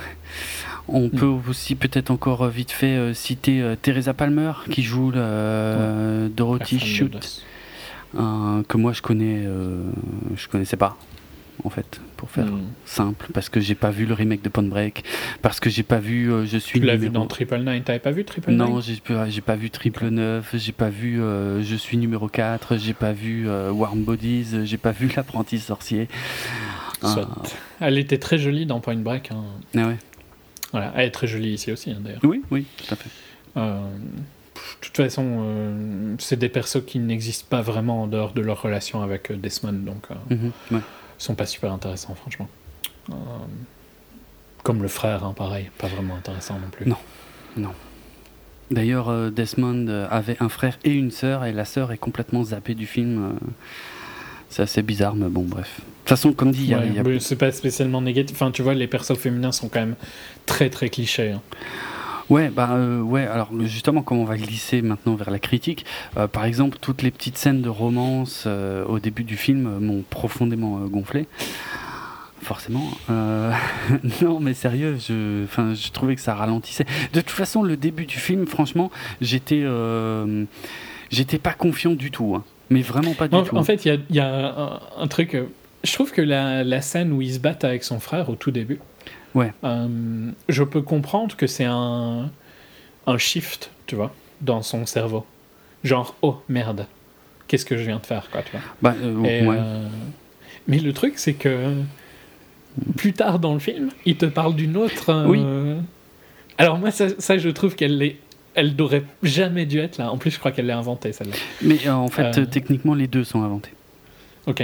Mais la première, je trouve, a du sens dans la construction du personnage, tu vois. Ben, la première, euh, tu comprends effectivement très bien où ils veulent en venir. Mais, tu, mais moi, cette scène, elle m'a pas plu du tout parce que c'est trop tôt dans le film et c'est un peu trop gratuit et surtout un peu trop rapide. Et en fait euh, ah ça y est ok je suis censé accepter ça. Et tu vois le début du film euh, oh putain je me disais mais oh là là ça va être cucu comme ça tout le long. Ça va être ça va être chiant. Parce que franchement c'est très euh, c'est très cucu le début. Ouais le, début. C'est-à-dire il y a vraiment trois parties tu vois. Il y a, on va dire la jeunesse puis l'entraînement puis la guerre. La jeunesse c'est dur hein. franchement je trouve que c'était pas vrai, vraiment pas top. Hein. L'entraînement, c'est un peu mieux, mais parce que ça émule du foot. La jeunesse, ça passe pour quelques scènes. Tu vois, la scène du dîner, par exemple, je trouvais tellement forte qu'elle l'aide vraiment mhm. à rendre cette partie-là incroyable. Tu vois. en fait, elle te fait oublier les 20 minutes que tu viens de passer à te faire chier, je trouve, cette scène-là. d'accord. Et euh, c'est la force du film, c'est qu'il arrive à. Pendant les deux premières parties, il a quelques. deux, trois scènes comme ça qui compense les minutes d'ennui et mhm. les minutes moyennes, tu vois. Pour arriver sur la fin où il n'y a plus. Enfin, c'est parfait la fin, de toute façon. Mhm. Enfin, la, la, troisième, le troisième acte, quoi. Ouais, ouais, je suis, voilà, je suis, je suis d'accord avec ça. C'est vrai que, mais vraiment au début j'ai eu peur. Hein. Je me suis dit putain, c'est. Euh, euh, d'ailleurs, je l'ai entendu ailleurs et je suis, je suis assez content de pas être le seul à penser ça. Mais vraiment au début, je me suis dit, oh putain, on dirait un film, mais comme les Américains finalement en faisaient, euh, soit pendant la guerre, soit après guerre, c'est-à-dire très. Ouais, tout, tout, c'est très gentil, c'est très mignon, mmh, c'est très, bon enfant. Voilà, c'est très patriotique aussi, machin. Et vraiment, il m'a fait un peu flipper. Mm, mm. On se réveille sur la, deuxième partie. La scène du dîner euh, aide vraiment beaucoup. Je, je suis d'accord. La seconde partie, on part sur autre chose. Alors, évidemment, tout le, tout le feeling Full Metal Jacket est mm, comment dire, est finalement assez logique. Bon, il fonctionne pas trop mal avec des persos qui sont également assez clichés. Hein. Tu penses à Hollywood par exemple, euh, il est ultra cliché, mais euh, mais il marche. Il est presque comic relief. Oui, hein, presque. Plus qu'autre chose. Ouais, ouais, c'est clair. Mais mais ça va, ça marche pas mal. Et puis de toute façon, ça sert à mettre en place euh, quelque chose qui est important pour la suite. Et puis. et puis quand on part à la guerre, là, il y a une bascule qui aide d'ailleurs probablement à la violence, à l'impact de la violence. Hmm. Euh, j'ai forcément pensé à, au soldat Ryan. Et... Ouais, mais je trouve que le soldat Ryan, c'est. Il fait pas le figure à côté. Mais c'est ça, en fait. On, on, là, on va plus loin. On a franchi euh, une, un, degré dans la violence et dans, et dans l'immersion sur le champ de bataille. C'est. C'est du jamais vu. C'est du jamais vu, quasiment, ouais, c'est clair, à part. Parce que Fury était très intense, hein, déjà. on l'avait tous les deux dit que Fury avait des côtés très très intenses. C'est vrai. Mais c'était pas un champ de bataille. Non, voilà, c'est ça. Euh, et ici, vraiment, c'est visuellement parlant, le, troisième acte, c'est le meilleur film de guerre que j'ai jamais vu. Mm. Après, il y a des films de guerre que je trouve plus intéressants parce qu'ils parlent d'autres choses, tu vois, notamment le Soldat Ryan, même si je, le Soldat Ryan, je trouve qu'il est moins il a assez mal vieilli en fait. Il a des côtés très Hollywood. Je suis d'accord. Euh, qui ont mal vieilli, je trouve. Je suis d'accord. Toute la fin pour moi du Soldat Ryan fait très euh, hollywoodien et mise en scène euh, un peu trop à mon avis. Ouais. Même si ça reste un bon film. Des trucs comme la ligne rouge et tout ça sont intéressants sur d'autres sujets, mais non mhm. pas cette intensité qu'a clairement Axel Ridge. Et qu'on n'avait avant jamais vu que dans la scène de débarquement du Soldat Ryan. Et il y a une scène que je trouve excellente dans le Soldat Ryan c'est euh, où ils sont dans une ville, tu vois, je saurais plus te dire quelle ville, mais mhm. ils sont sous le feu ennemi et euh, c'est une scène aussi assez intense. Ouais. Tu vois de quelle scène c'est ou pas? Euh, Je crois, ouais, c'est plus au milieu quoi du film. Ouais, vers le milieu. Mhm. C'est une très très bonne. Je trouve que c'est une, une, scène plus intense que la scène du débarquement. ouais. Enfin, pas plus intense, mais plus intéressante. Oui, plus intéressante parce que ouais, ouais. Et ici, je trouve qu'on est euh, euh, c'est intéressant, c'est intense, euh, ça montre les, les, horreurs de la guerre et tout ça. Mais pour revenir au fait que Gibson aime la violence, pour moi, je trouve que c'est un peu ce que tu as dit au final. Tu es, assez d'accord, c'est que au début, tu as l'impression qu'il s'emmerde en tant que réel. Ouais. Parce qu'il fait un truc assez bateau. et là, il se révèle, quoi. C'est ouais, c'est vrai. Mais pourtant, regarde, hum, Le, le- le film est un peu construit comme un flashback, c'est-à-dire qu'on on- on- le, film s'ouvre sur euh, des scènes justement de bataille. Alors on est loin à ce moment-là d'imaginer ce qu'on va prendre dans la gueule euh, au, euh, au moins une heure à une heure et demie plus tard dans le film, mais quand même des scènes de bataille au ralenti, très esthétisées avec des explosions, des gens qui volent dans tous les sens. Et tu vois ça, j'ai pas du tout aimé. Je, je me suis dit, j'ai même trouvé ça limite de mauvais goût en fait. Euh, Ouais, mais parce qu'il a parce que c'est trop appuyé trop trop esthétisé en fait mais, mais c'est vraiment les mecs qui volent tu vois il y a des il y a vraiment des mecs dans les airs quasiment dans tous les plans et ça ça m'a fait chier Hum, donc quand, quand il esthétise à outrance moi je je- j'adhère pas du tout et je et limite je comprends pas ce qu'il fait mais après, quand il devient, euh, ouais, par contre, beaucoup plus terre à terre et beaucoup plus cru, et qu'il nous montre le truc euh, en temps réel, je trouve qu'il il sait très bien le mettre en scène, mais j'ai pas le feeling qu'il essaye de l'esthétiser. En fait, ok, il a l'air plus à l'aise. Mais peut-être que c'est un peu difficile à dire qu'il aime ça, tu vois. Mais c'est plus c'est là où il a du talent en tout cas. C'est vrai. Son talent premier en tant que réal, c'est cette A réalisation là. priori, oui. Ça, ok, ça, je suis pas en désaccord. Mhm. Mhm. Après qu'il aime ou pas, ça c'est à lui de voir quoi, tu vois. Ouais, ouais. Mais c'est là où euh, il est le meilleur. Ouais.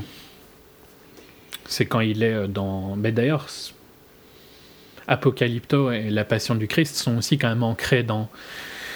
Bizarre de dire ça, mais ils sont quand même. Ils veulent être ancrés dans la réalité. C'est quand il est ancré dans la réalité qu'il est le plus efficace. Ouais, ouais, tout à fait.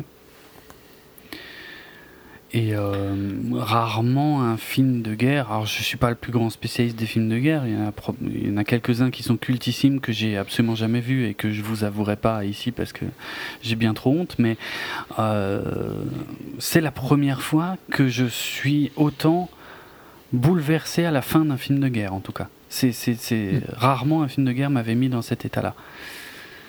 Parce que ça va au-delà juste de la violence. Alors il est clair que le film, peut-être euh, il faut qu'on le précise, est, est- est d'une telle violence visuelle que c'est clairement pas pour tout le monde. Non, clairement. Ah. Moi, j'ai été surpris que personne sorte de ma salle. Mhm. Quand tu penses que j'ai des. Enfin, tu te rappelles qu'il y a des gens qui sont sortis d'American Sniper parce qu'ils trouvaient ça trop violent? Bah putain. bah, Alors là, ils ils s'évanouissent instantanément. c'est clair, c'est clair, ça va très très loin. C'est juste, c'est euh, pour, enfin, je suis peut-être pas une référence en la matière, mais pour me choquer dans ce domaine, faut y aller. Et là, quand même, euh, je me disais, euh, waouh, mais genre, euh, genre waouh, quoi, vraiment scotché. Et puis en plus, t'as as à peine le temps de te remettre que, que ça enchaîne, quoi. Euh, Et c'est, euh, Pendant 40 minutes, c'est quasiment non-stop. Ouais, ouais. Donc c'est euh, faut faut pouvoir l'encaisser, c'est clair. Après, euh, donc voilà, ça, ça marche à plusieurs niveaux, c'est-à-dire visuellement c'est très impressionnant, mais l'histoire continue d'être hyper forte. En Ben, fait, en fait, l'histoire devient et, intéressante. et ouais, elle, elle est jamais aussi forte que quand ça devient super violent. Donc là, c'est c'est un tour de force que réussit Mel Gibson à ce moment du film, clairement. Après, euh, ouais, en plus, voilà, il y, a des- il y a des raisons personnelles. Moi, je, je- mon grand-père était, euh, était infirmier justement euh, euh, sur les champs de bataille pendant la Seconde Guerre mondiale, donc ça m'a permis quelque part de visualiser des choses que j'avais probablement jamais réalisées jusqu'ici. Et c'est, enfin, il faut l'encaisser, quoi. C'est quand même, c'est chaud, quoi. Vraiment, Mm. c'est très impressionnant. Et là, et là, je parle même pas encore de ce qu'a fait DOS, qui est Ouais. absolument qui est incroyable. hallucinant. Ouais. Euh, L'autre point que je trouve intéressant, c'est que c'est. On va beaucoup. on- en- dans le cinéma, on est beaucoup moins allé sur le front du Pacifique que euh, sur le front euh, européen. Ouais. Et le front européen est plus facile à filmer dans le sens où je trouve que c'est plus les gentils contre les méchants. Mhm. C'est très manichéen en fait. euh, Oui. Parce qu'on était clairement les gentils et Ouais, c'était ouais. clairement les méchants. Et euh, c'est pas que les Japonais étaient pas méchants parce qu'ils étaient particulièrement atroces, Ouais, ouais. mais ce qu'ont fait les Américains, il y avait déjà beaucoup plus à reprocher qu'ils ont reproduit au Vietnam après. Mhm. Et euh, je pense d'ailleurs que c'est une des raisons pour lesquelles le film marchera euh, pas trop. C'est que euh, les Américains aiment pas trop qu'on parle de ce qu'ils ont fait là-bas. quoi. Ouais. Et Parce que dans les gros films qui se passent là-bas, à part celui de Clint Eastwood, il n'y en a pas des masses. Hein. Non, c'est clair. C'est euh, Mémoire de nos pères, qui est par contre un putain de film, hein, qui est extraordinaire, mhm. je trouve, euh, dans ce qu'il montre et ce qu'il raconte. Euh, d'ailleurs, j'y pensais pas mal aussi hein, en voyant Axel Rich. Ah tout à fait différent, mais. Ouais, c'est un autre ton, mais. Non, je. Très. Enfin, vraiment intense, quoi. Comme, je, suis, je suis resté quelques minutes, tu vois, à la fin du film. Où euh, je pris ma respiration, quoi, parce que c'était. Ça, ça ne s'arrête pas, en fait, hein, quand ça commence. Non, c'est vrai, c'est vrai. Il y a quelques respirations, mais elles sont courtes, hein, il vaut mieux euh, en mhm. profiter, hein, parce qu'effectivement, ça y va, et c'est. Euh, ouais, je m'attendais pas à ça, vraiment. Non, moi non plus. Après, voilà, il y a, y a, des défauts, quoi. Il y a des petites fautes de goût. Il euh, y en a plus au début qu'à la fin. Malheureusement, à la fin, il y en a quand même une qui est bien moche. Une très très grosse à la fin. c'est dommage. Bon, après. En fait, je trouve que c'est dommage parce que. Euh, elle est... Il aurait pu le faire de manière plus subtile. Oui. Tu vois. Là, c'est difficile à rater, même si t'en as rien à foutre. Ouais, c'est clair.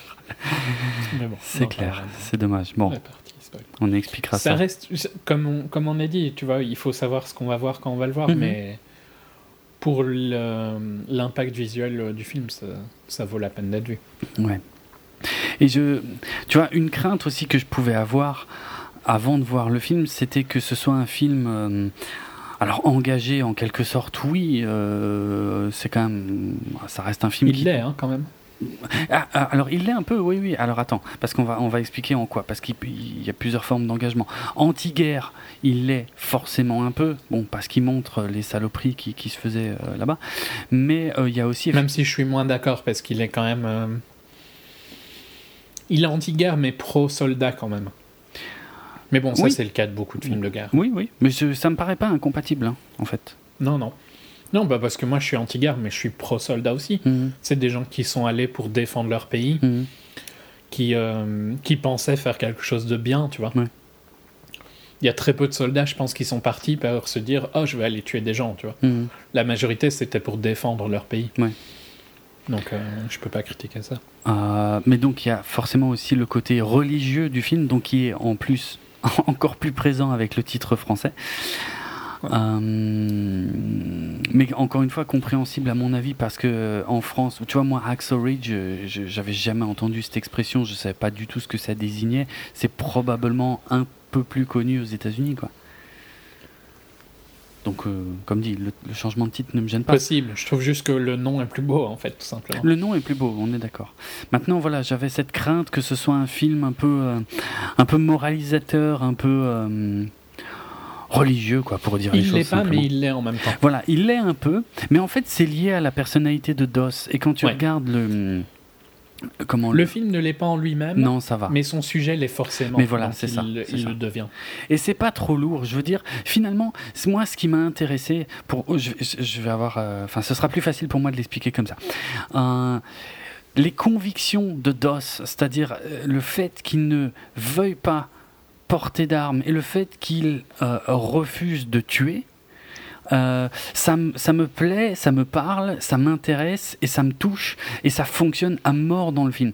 Après, les raisons pour lesquelles il a ses convictions, qui sont donc pour le coup religieuses, personnellement j'en ai strictement rien à foutre, mais euh, elles le sont quand même religieuses, quoi qu'il arrive, et ça ne ça ne noie pas le film, heureusement en fait. Ça ne, je veux dire, Doss, il est, il est comme il est, et, finalement j'ai énormément de respect pour lui, pour ce qu'il a fait et, pour ses convictions. Et, euh, et, fort heureusement, voilà, le, film en fait ne devient pas un espèce de, de, comment. Euh,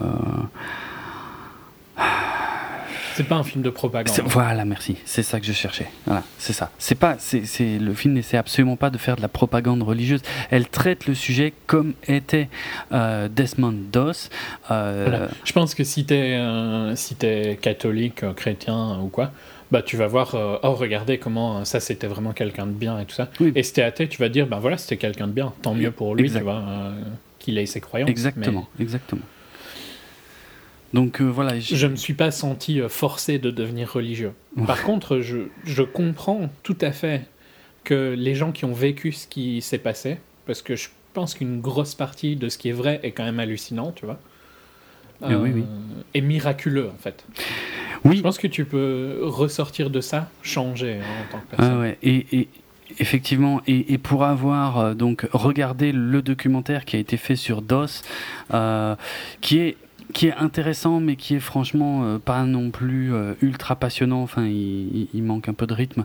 Donc, euh, The Conscientious Objector, si vous voulez le voir, il est sur YouTube, mais en VO. Hein, il n'y a pas de sous-titres français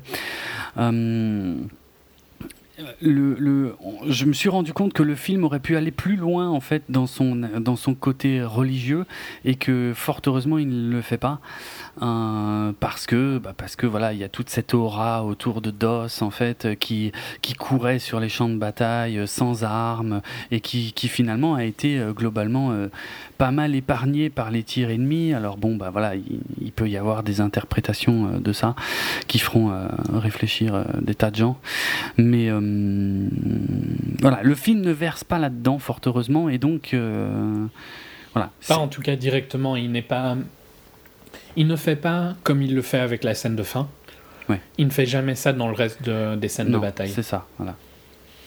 Je suis d'accord. Donc, donc c'est ça qui est bien. Y, ouais, je pense qu'il n'y a pas de crainte à avoir, en tout cas pour ceux qui hésiteraient encore à aller voir le film, il n'y a pas de crainte à avoir de ce côté-là. Ça reste avant tout un film de guerre avec un background religieux, forcément, mais c'est dans le thème, c'est dans le, c'est dans le personnage. Dans le perso. Voilà, donc c'est euh, c'est inévitable et, et, ça aurait pu être beaucoup, beaucoup, beaucoup plus relou que ça ne l'est à l'écran et donc euh, finalement je trouve que l'équilibre est, est, pas trop mal euh, tel qu'il est. Mm, tout à fait. Donc on le conseille. Okay. Ouais, ouais bah ça, ça, ça, vaut vraiment la peine d'être euh, vu. Après, il faut être conscient de. C'est très très violent. Si on est sensible, ouais. c'est. C'est intense. Mmh, mmh. Et puis, mais pour moi, c'est. Et quand tu penses que ça va s'arrêter, je trouve qu'il y a un moment euh, dans, au début des scènes de bataille où euh, tu respires et en fait ça reprend. Ouais, ouais, vrai. Et c'est long. Ouais.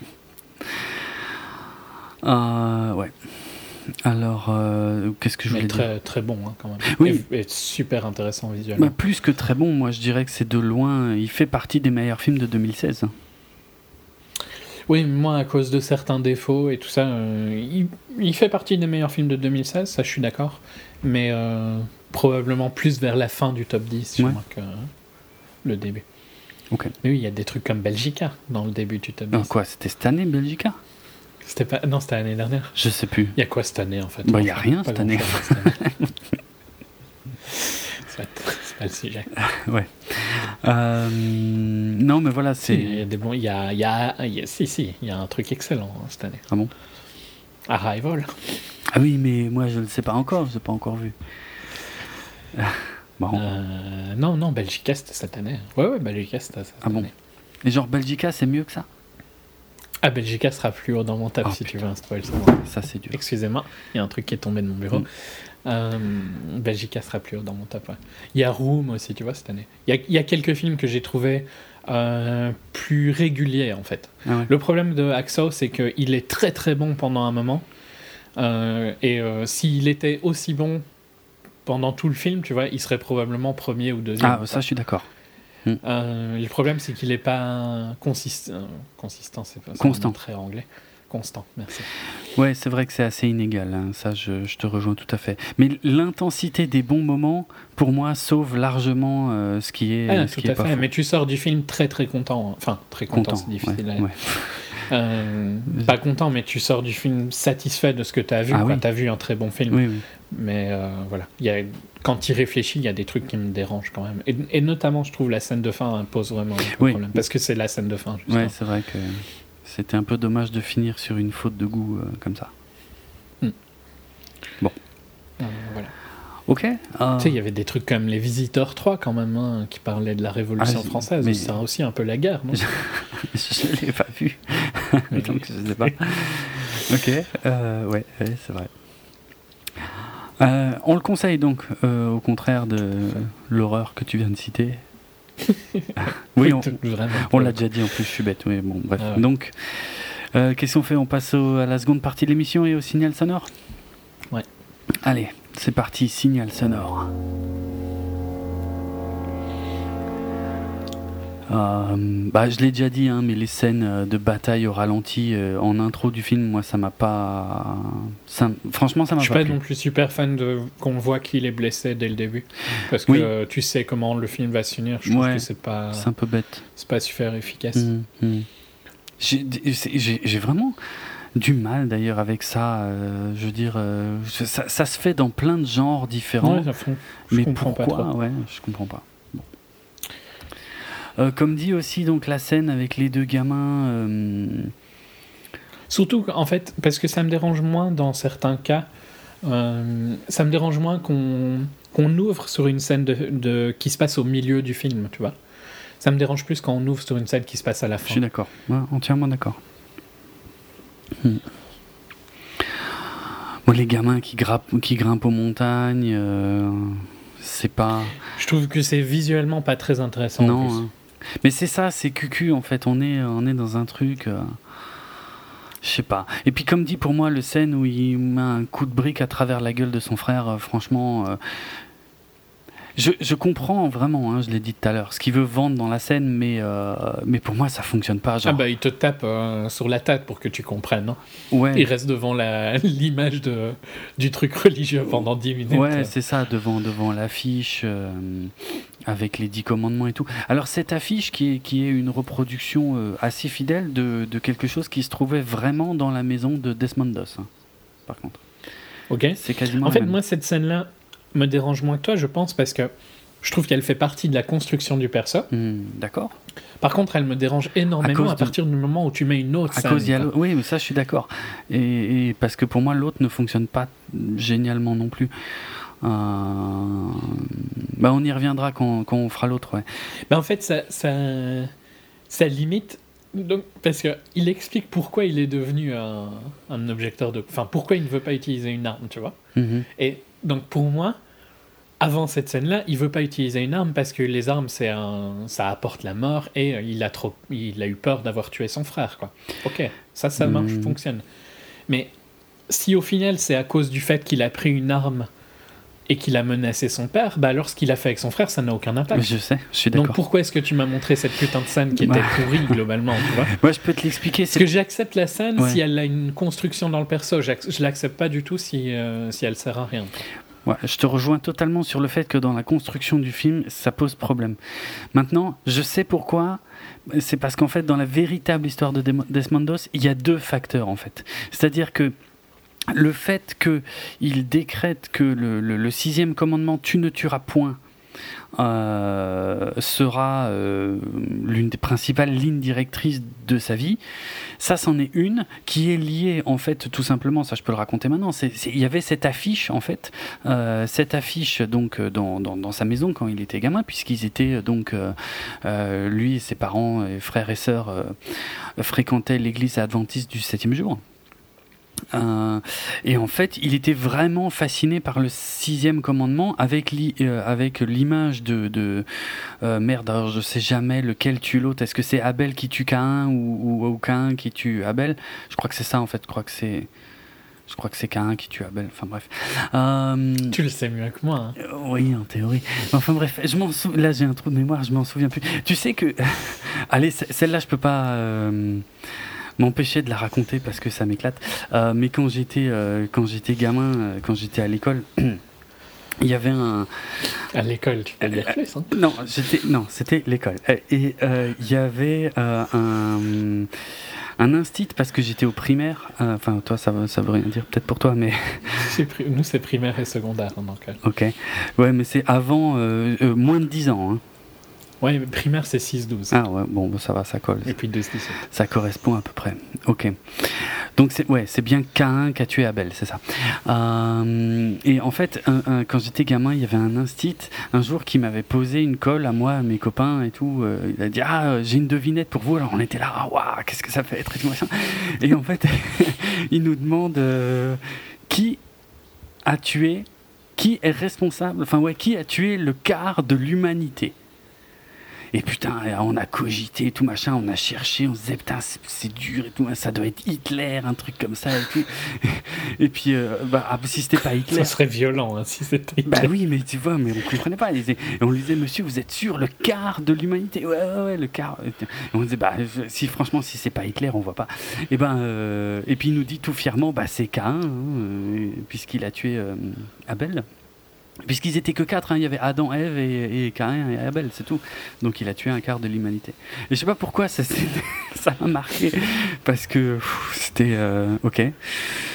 J'aurais peut-être pas appelé ça l'humanité, mais enfin, c'est une question de point de vue. ouais. ouais. Euh, enfin, il avait tort, mais bon. Ouais. je dirais pas point de vue, tu vois. Bon, passons. Bon, en tout cas, euh, en tout cas, cette image de donc de, cette affiche. Par contre, sa blague est pas mal, hein, je trouve. Oui, oui, oui. Ça, fait, ça fait une super devinette effectivement pour les ah, franchement. oui, c'est vrai. C'est énorme, mais c'est pas mal. Ouais. Euh, et donc cette image voilà de Cain qui brandit comme ça ce truc au-dessus de son frère, donc vraiment la même image que celle qu'on voit dans le film. Et eh ben Dos quand il était petit, ça le fascinait et, et vraiment il se disait mais c'est incroyable qu'un qu'un type et tuer son propre frère. Quoi. Pour lui, ça lui paraissait mais juste pas possible. Et donc, euh, c'était, euh, enfin pour lui, c'était tellement dingue que, que, voilà, il a décidé d'adopter cette, euh, cette, doctrine. Quoi. C'est, c'est voilà, tu ne tueras point. Je veux dire, c'était, c'était important pour lui. Je, je comprends. En fait, je sais pourquoi c'est fait comme ça. Tu vois, dans le sens où c'est fait comme ça pour avancer. Quoi. Exact. Parce que et pour s'ils veulent faire ça graduellement, bah, ça va prendre du temps. Oui, c'est ça. Donc là, euh, Et puis c'est visuel, c'est vraiment. Bah, en fait, si tu, si tu regardes bien, c'est comme l'image. C'est-à-dire, c'est deux frères qui se battent et un qui met un coup euh, à l'autre avec un, avec un objet. Quoi. Donc mm. ça rend le truc un peu plus concret, mais bon. C'est un peu C'est la scène avec le père en fait qui, qui détruit plus cette scène-là. Ça, je suis d'accord. Mais ça, j'y reviendrai parce que cette scène avec le père n'a pas existé en tant que telle non plus, mais par contre, euh, elle est inspirée d'un autre événement de sa jeunesse qui, qui, comprend son père et une arme, hein, mais qui dans l'ensemble n'est quand même pas vraiment euh, comme ce qu'on voit dans le film. Hmm. Hum, bon après, tu sais, il y a l'histoire où on le voit, on le voit à l'église, on le voit euh, tout de suite faire un garrot quand il y a un accident, il emmène le type à l'hôpital. Tout ça, c'est inventé. Donc, il, raconte, il rencontre sa future femme à l'hôpital. C'est de l'invention également, hein, puisqu'elle était absolument pas infirmière euh, avant la guerre. Elle n'est devenue infirmière euh, qu'après la guerre, euh, puisqu'il fallait d'ailleurs qu'elle bosse pour, pour s'occuper de lui, puisque lui était quand même grandement invalide. Donc, tout ça est très mignon mais euh, c'est quand même vaguement inspiré de faits réels dans le sens où il y a l'histoire de la prise de sang en fait. Ça c'est la sœur de Dos qui l'explique dans le documentaire. Il y a eu une fois à la radio en fait, il avait entendu qu'il y avait un accident et qu'à l'hôpital ils avaient besoin de, de gens qui donnaient leur, euh, leur sang. Et en fait Dos a, a parcouru 3 euh, miles à pied. Donc il y, a, il y, a, une référence à ça hein, dans les dialogues du film.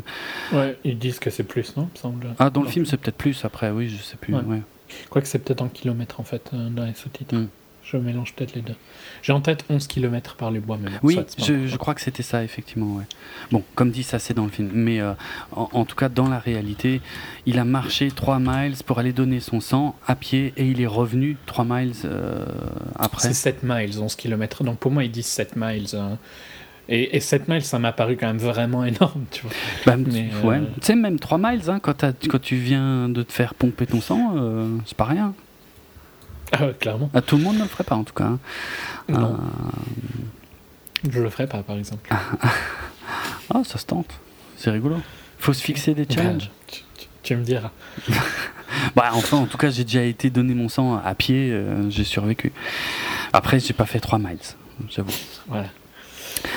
Euh, oui, et puis pour raconter la, fin de l'anecdote, en fait, c'est euh, euh, trois jours plus tard, en fait, il a réentendu à la radio que l'hôpital avait de nouveau besoin de sang et, il est retourné à pied 3 miles, donner son sang et est revenu. Bon, ce qui normalement il n'a pas le droit de faire aussi proche, mais bref, je pense qu'il s'en foutait à l'époque.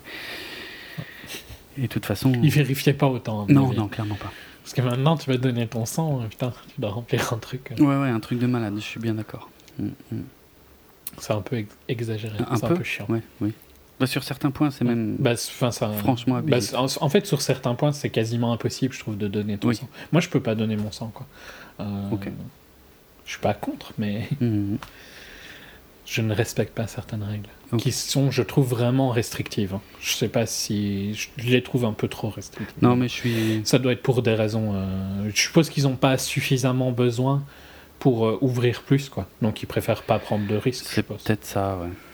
C'est peut-être ça. Ah. Mais je suis globalement d'accord avec toi. hein. Ils sont beaucoup trop restrictifs euh, sur, le, sur le- les dons de sang. Soit. On n'est pas en temps de guerre, il n'y a pas des besoins de sang Ouais. énormes. Euh, bon, bah, comme dit, donc. De toute euh, façon, globalement, euh, toutes ces scènes-là se ressemblent. Il n'y a pas vraiment. Bah c'est ça, c'est. Mais franchement, tu vois, quand ils vont au ciné, qu'ils s'embrassent, des trucs comme ça, machin, je me faisais un peu chier. La, la scène, effectivement, qui va relever le tout, c'est quand le frangin arrive à table en uniforme, quoi. hmm, Cette scène est sublime. Putain, le speech du père. Waouh. Waouh. Tu sens hein, qu'il souffre de PTSD euh, déjà au début, quoi, quand il est sur le cimetière. Oui. Tu sens que, enfin, moi j'avais compris directement que c'était ça. Euh, Mais là, le- cette scène est trop forte, quoi. Hmm, c'est clair. L'intensité de son discours, la la trahison, quoi, que, ce- que lui fait son fils. Bon, ça devait pas être un bon père, hein, mais Alors attention, euh, parce que ouais, là il y a des inventions aussi. En fait, euh, le père, dans la réalité, le père de Dos était effectivement alcoolique, mais c'était visiblement euh, plutôt dû à la à la Grande Dépression en fait, euh, et c'était pas franchement dû à la Première Guerre mondiale du tout en fait. Là, il est plus vu comme un. comme, comme s'il souffrait de stress post-traumatique. Ouais, ouais, c'est clair. Bah ouais, il va parler à ses vieux potes au cimetière et tout. euh. Dans l'histoire vraie, Le j'ai fait qu'ils aient disparu, quoi. Oui, oui, oui. Mm, mm. J'ai trouvé aucune référence à ça dans la véritable histoire de DOS. hein. Soit, mais je Mais trouve ça que ça bien. fonctionne dans le film, Ah oui, de toute façon, qu'il soit bien. comme ça. Donc, Ouais, euh, ouais. ouais, le- Et puis ça renforce le fait quand il va sauver son fils, tu vois, je trouve. Ça, ça, Ouais. pousse- ça apporte énormément à cette scène-là, Ouais, ouais. qui est encore plus intense grâce à cette scène-ci. C'est vrai, c'est Euh, vrai. Le frère, de toute façon, n'existe pas, hein, quasiment. Non, on le voit à peine. C'est juste pour, euh, pour euh, amener un tout petit peu la guerre euh, dans le film, mais par petites touches. D'ailleurs, d'ailleurs, c'est assez mal foutu. Hein, euh, le moment où, où il dit à sa femme ou future femme, euh, ouais, euh, ben écoute, salut, on est heureux et tout machin, mais je vais aller m'engager, je vais aller faire la guerre, ciao. Ça sort un peu de nulle part. Bon, il n'y a pas trop de Ouais, construction. mais je pense que c'est pas complètement. Je pense que c'est aussi réaliste de ce qui se passait à ce moment-là, tu vois. Parce que Ah, totalement. Ah oui, oui, oui. les, les gens se disaient, bon, c'est plus possible, il faut que j'y aille aussi, quoi. Ouais, ouais, non, mais euh, alors dans le docu, je sais plus si c'est Dos lui-même ou si c'est euh, quelqu'un d'autre, mais euh, qui parle de la région d'où venait Dos, qui explique que, en tout cas dans le patelin, euh, dans la petite ville où vivait Dos, euh, il y a deux ou trois gars qui n'étaient pas euh, aptes, qui voulaient s'engager et qui n'étaient pas aptes et qui se sont suicidés. Mm. Ce qui donne un peu le, ce qui fait réaliser un peu l'état d'esprit. euh, et la motivation des, des jeunes à l'époque ouais, pour aller se battre. Quoi.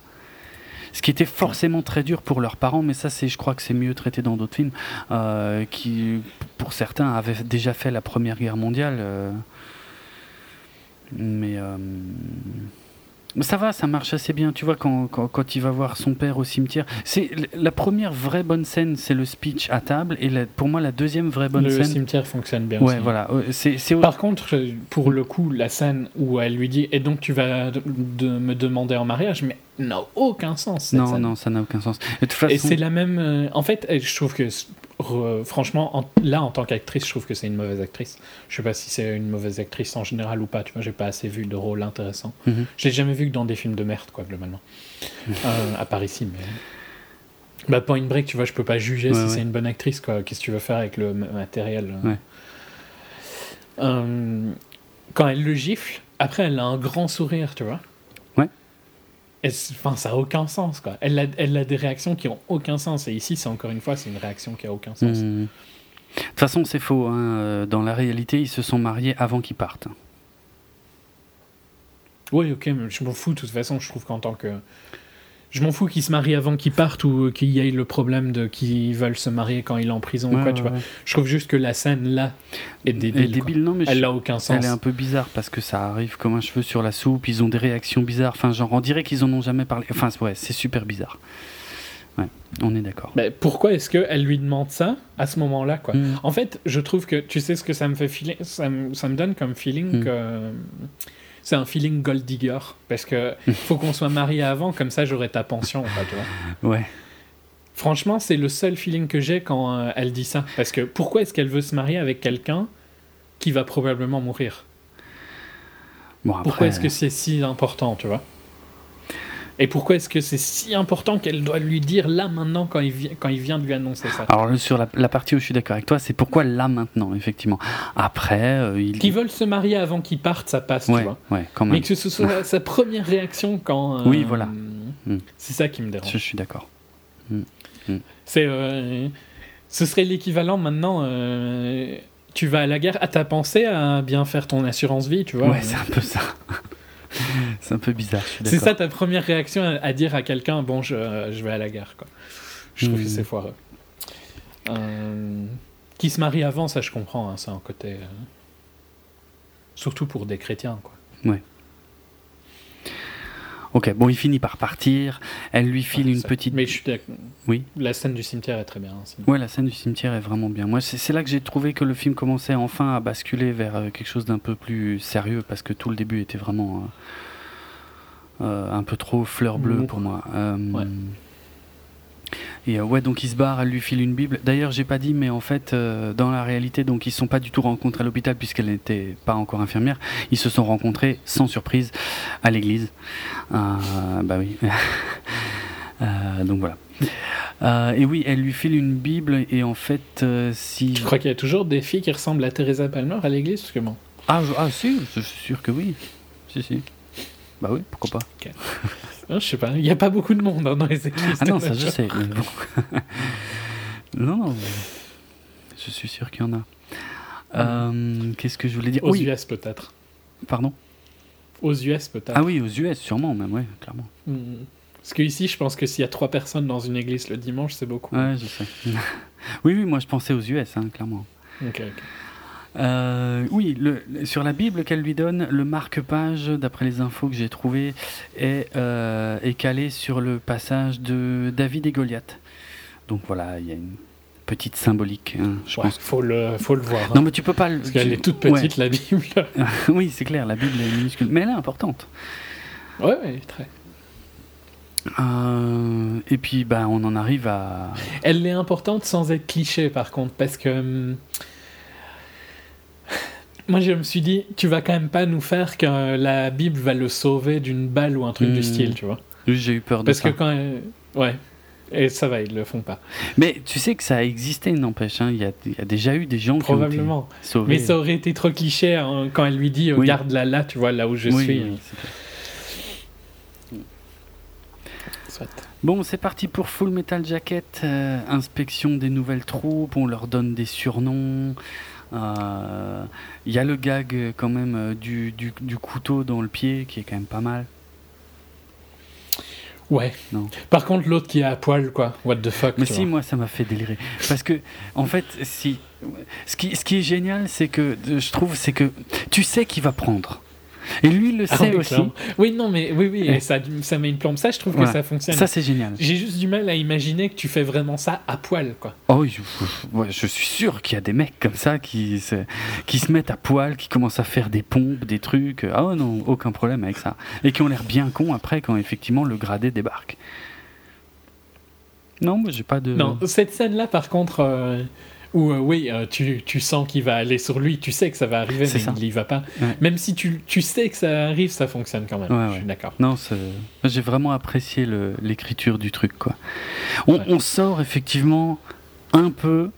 Enfin, il y a un changement de ton. On est dans un autre film en fait, là, clairement. Ouais. On est dans une fiction. On est dans un, une comédie full metal jacket. ouais, ouais, ouais, ouais. C'est bizarre. Mais ça marche, je sais pas, moi ça m'a pas.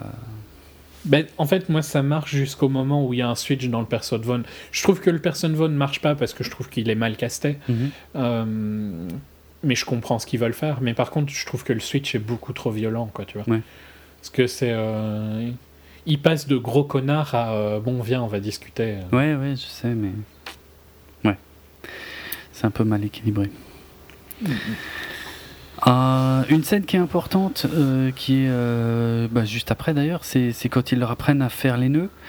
Donc il est tout à fait exact en fait que Doss a eu des, cours de nœuds et qu'en fait au lieu de faire un nœud simple comme on lui avait appris, il a, il a doublé le nœud en fait et que bah, en fait, sur le moment, lui a trouvé ça pas mal, mais évidemment, il était loin d'imaginer euh, que ça lui servirait un jour.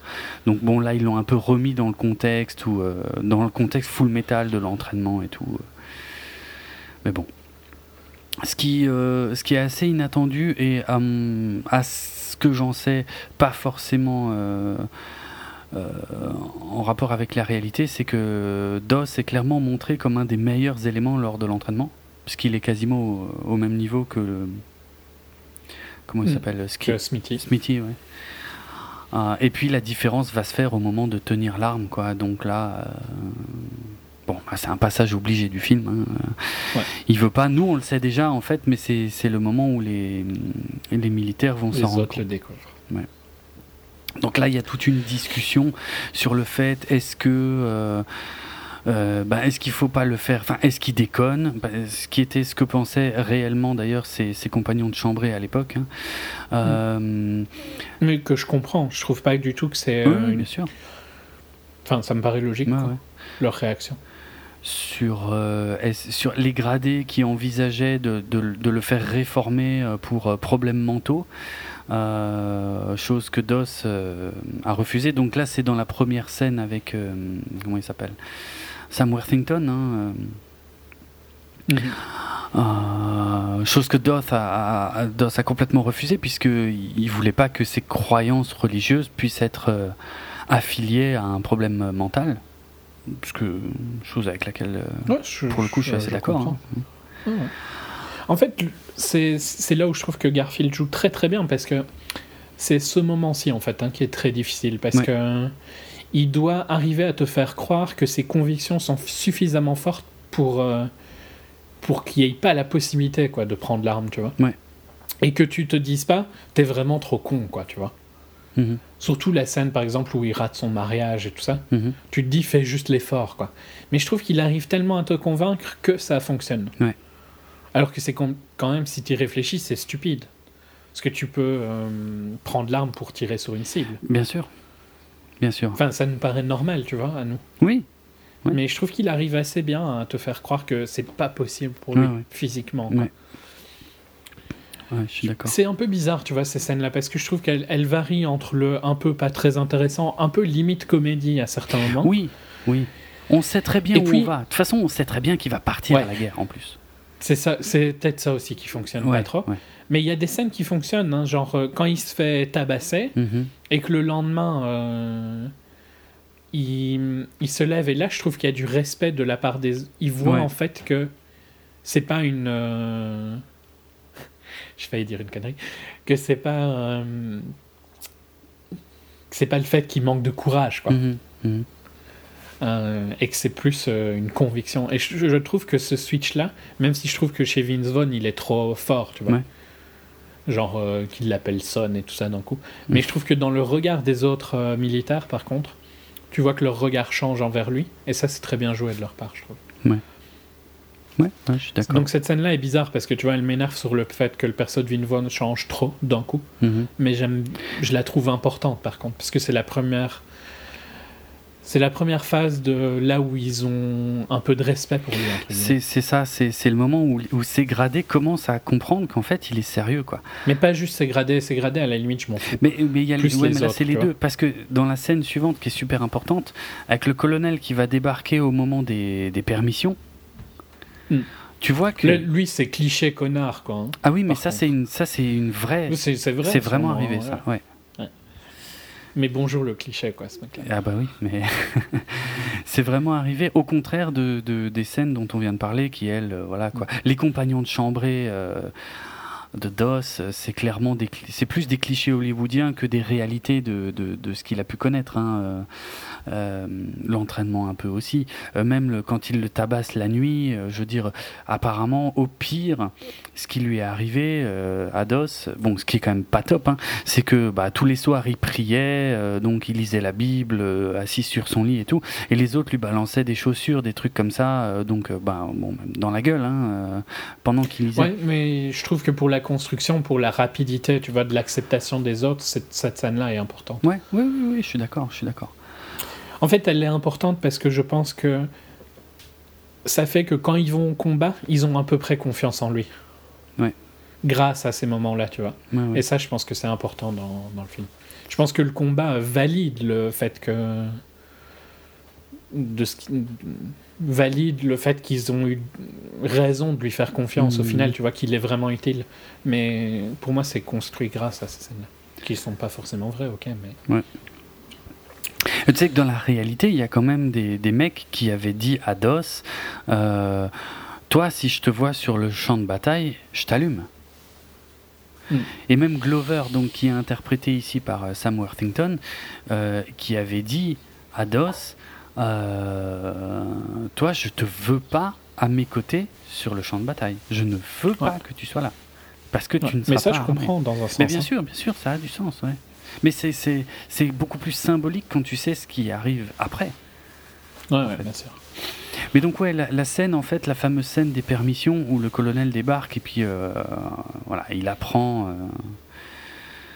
enfin, il, il, a l'air d'être au courant de, de, qui est DOS et puis euh, il veut, il veut juste qu'il touche une arme quoi.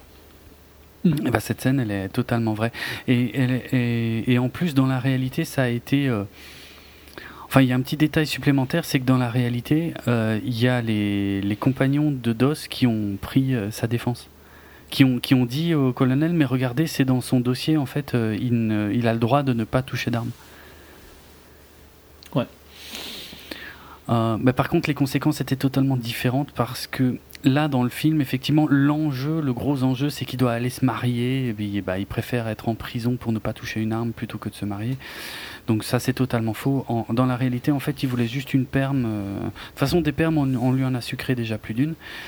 Euh, et surtout, mais celle-là était très importante pour lui parce que en fait, c'était la dernière fois qu'il pouvait voir son frère avant que son frère parte sur le front, en fait. Et on lui a refusé.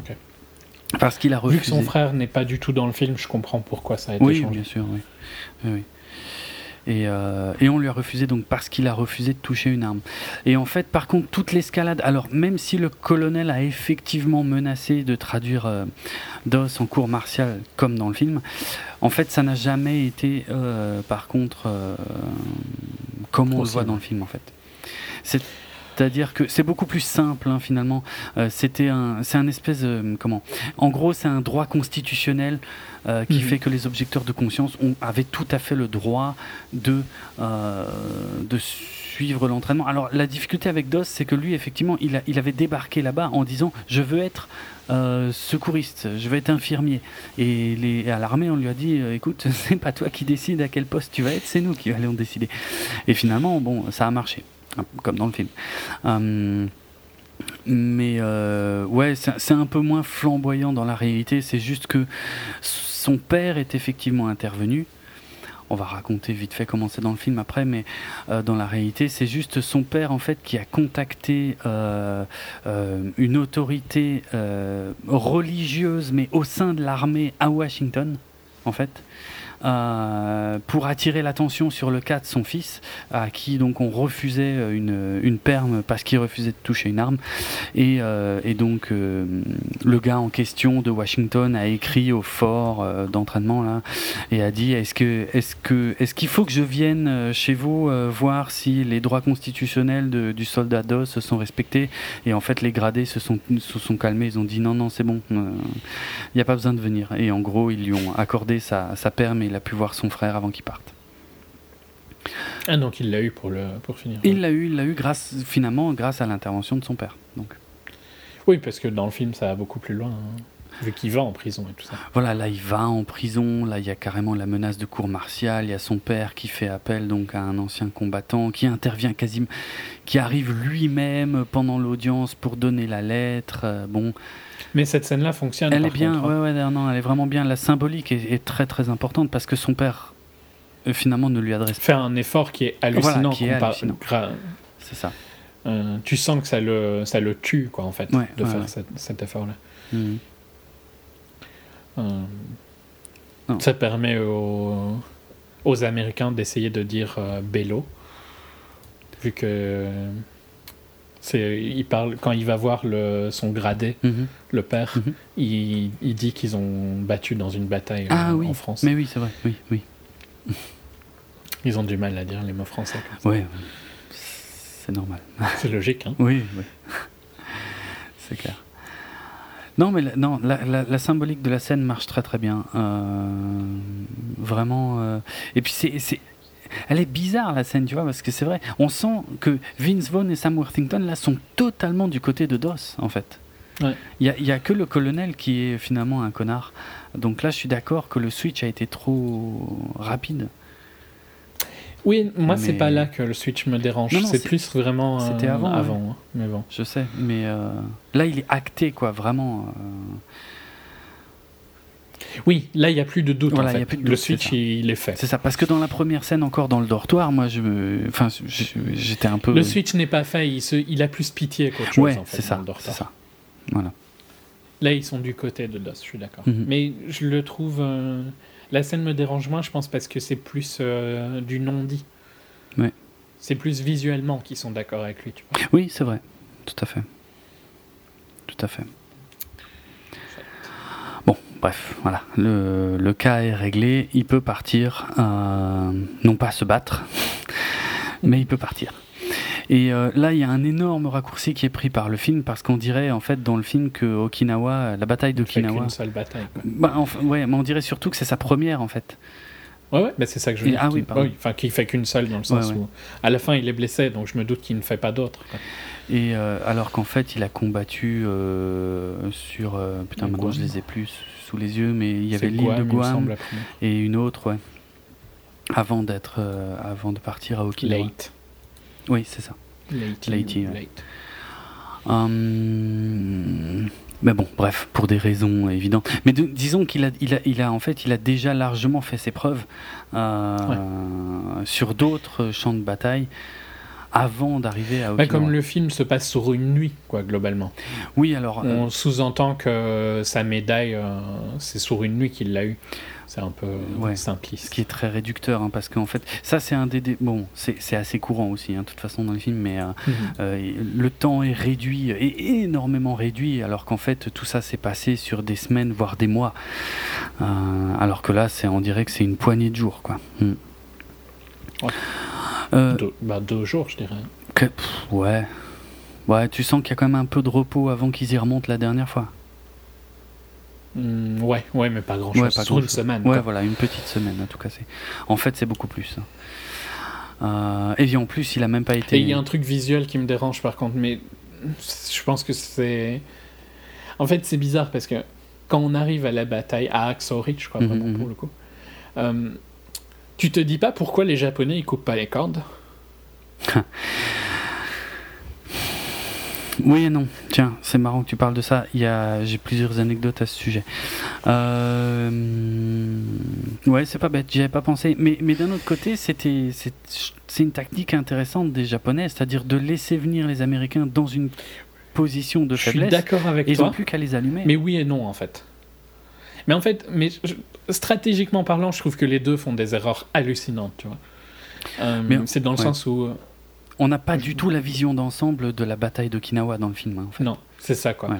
Parce que dans le film, euh, donc quand ils sont, euh, quand ils prennent Aksa, euh, pourquoi ils le défendent pas, tu vois? Parce qu'ils se font avoir comme des merdes. Hein. Alors que ce que tu fais, c'est tu places des armes pour pouvoir protéger quoi. Il y avait des Gatling à cette époque-là. Ouais, mais fallait les monter. Ouais, mais enfin, c'est pas non plus la mort de les monter. Ils arrivent bien à monter. Eux. Et puis, ils ont. Mm. tu places plein de grosses mitraillettes et tu fais du massacre, tu vois, quand ils arrivent. Ils sont pas du tout prêts quand ils arrivent. Et inversement, je trouve les Japonais pourraient les massacrer au moment où ils montent. Ce que ce serait pas très dur. Hein. Non, c'est vrai. Mais tu fais un feu continu et c'est bon. Ouais. Donc je trouve que c'est. En fait, c'est con parce que visuellement, je trouve que cette montagne, est enfin, ce flanc de falaise est superbe. Tu vois. Mhm. Ça rend super bien. Ça, ça... C'est euh, insurmontable. Ouais. Et hum, je trouve que d'un point de vue purement stratégique militaire, ça fonctionne pas du tout. Quoi. On, a, on a une scène qui. Tu vois, ça, j'ai l'impression qu'il serait pas aussi con. Et pourtant. En particulier les Américains, quoi. Et pourtant. Parce que les Japonais, ils défendent le truc, c'est différent. Mais en fait, c'est, ouais, mais euh, disons que l'approche. Mais déjà, le, la, la, montagne n'est pas aussi haute dans la réalité. Voilà. Et ça change beaucoup sur, la, sur comment tu le défends. Ouais, ça c'est clair. Parce que là, ils coupaient les cordes, ils étaient morts, quoi. Déjà, comment est-ce que ces cordes-là sont arrivées là? Ouais, alors comme dit tout ça, c'est pas expliqué dans le film, mais euh, en gros, en fait, déjà il faut savoir que donc le, euh, je sais plus comment ça s'appelle en vrai, mais euh, donc ce qui, ce qui était surnommé Hacksaw Ridge, donc là. C'est Meada. Ouais, Meada quelque Meada Escarpment. Ah, l'escarpement. Meada Escarpment. Ok l'escarpement de, de, de Meada, ah, donc qui était surnommé Hacksaw Ridge bah, par les militaires eux-mêmes, hein, ce, qui signifie euh, la, la, crête, euh, la crête de la scie à métaux, un truc comme ça. Enfin, c'est un nom violent, quoi, parce que euh, ils se faisaient tous allumer. donc, en, dans la réalité, elle est beaucoup moins haute que ce qu'on voit dans le film. Dans le film, on a l'impression que c'est les falaises de Douvres qui, qui, escaladent, quoi. C'est un truc de malade. Dans, dans la mhm. réalité, c'est. Moi, je, en fait, moi, quand, quand tu les vois arriver, je, je, me dis, ouh, moi, c'est mort, je saurais pas monter ça. Oui, alors bon, il y a déjà ça, effectivement. Mais bon, ça, ils sont censés avoir fait l'entraînement pour. Hein. Non, mais je suis d'accord. C'est vraiment haut, quoi. Et pas euh, intérêt à être crevé au milieu. Donc, dans la réalité, en fait, ça, ne, enfin, ça ne mesure que une centaine de mètres de haut, alors que dans le film, ils ont multiplié ça par euh, trois 3 ou 4 au moins. Euh, et puis c'est beaucoup moins euh, escarpé. Enfin, c'est pas à pic. C'est pas un truc tout droit comme ça. En fait, c'est beaucoup plus euh, de la terre, des racines. mais par contre, tu pouvais pas l'escalader comme ça. En fait, à la base, ils grimpaient. Les, les soldats américains montaient avec des échelles. Et c'est c'est un, des soldats, euh, je crois d'ailleurs, de la compagnie de DOS, qui a eu l'idée, qui a dit mais pourquoi on n'utiliserait pas les, filets de corde, euh, euh, qui sont les filets de corde en fait qu'ils utilisaient pour lorsqu'ils débarquaient en fait des bateaux. tu sais, quand ils, mhm. ils, allaient sur les, je sais pas comment ça s'appelle, pas les chaloupes, mais enfin les, les petites barges de débarquement, quoi ils descendaient sur ces cordes-là. Et en fait, donc, ils ont, ils ont installé ces cordes sur euh, l'escarpement. Et euh, donc, euh, ils ont demandé des volontaires pour aller la fixer. Et DOS était un des trois volontaires qui, qui, qui à être monté pour fixer ces cordes. Et, mais effectivement, la stratégie des Japonais, c'était d'attendre. En fait, les Japonais étaient derrière, dans des trous, dans des caves, dans des. Et en fait, ils attendaient que les. Ah, mais c'était de la stratégie de pute, mais bon, ils étaient un peu comme ça. Donc, ah, ben, je veux dire, c'est globalement ce qui a posé problème aux Américains dans le Pacifique. Euh, ils ont, euh, ils ont fait face à. Ah, ben, ils ont affronté un ennemi qui est prêt à mourir. C'est ça. Et, en fait, euh, qui, ils avaient jamais vu ça. en mm. Europe, je dis pas que c'était propre, hein, mais en, en, Europe, je veux dire les Allemands, il y avait une limite humaine que parfois, quand elle était atteinte. Ben, mais ça change beaucoup. Ah, mais ça change tout. Les Allemands, ils voulaient pas mourir. Quoi. Eh les Japonais. Euh, les Japonais, euh, je veux dire, euh, entre. Ils étaient déjà morts quoi, quand ils étaient pour eux dans leur tâche, je pense. Mais. Ah, c'est non, c'est pas tout à fait ça. C'est que les Japonais, ils se. Non, mais enfin, c'est comme Pearl Harbor, tu vois. Oui. Je pense qu'aucune autre nation n'aurait pu faire Pearl Harbor. Non, bien sûr. Bien sûr. Il se, mais en fait, il, se battait pour la gloire de l'empereur, c'est-à-dire il, représentait vraiment le bras armé de l'empereur et on leur avait tellement lavé le cerveau qu'ils en étaient à un point où ils devaient mourir pour l'empereur était une gloire, chose que les Américains et les Européens n'avaient pas du tout en tête. Quoi. On leur disait pas du tout que mourir, enfin bah, c'est la même chose qu'on dit aux, terroristes actuels. Oui, voilà, c'est ça, c'est le même principe. Donc c'est un, un, degré de résistance que, que les Américains, euh, enfin, ça les a complètement... Euh, ça les a soufflés, ça les a abasourdis. Ils s'attendaient pas du tout à ça. Ils savaient même pas que c'était possible. Je veux dire, le, regarde juste le concept des kamikazes. Je veux dire, c'était ouais, inconcevable. Mais c'est, mais c'est toujours inconcevable pour nous. Oui.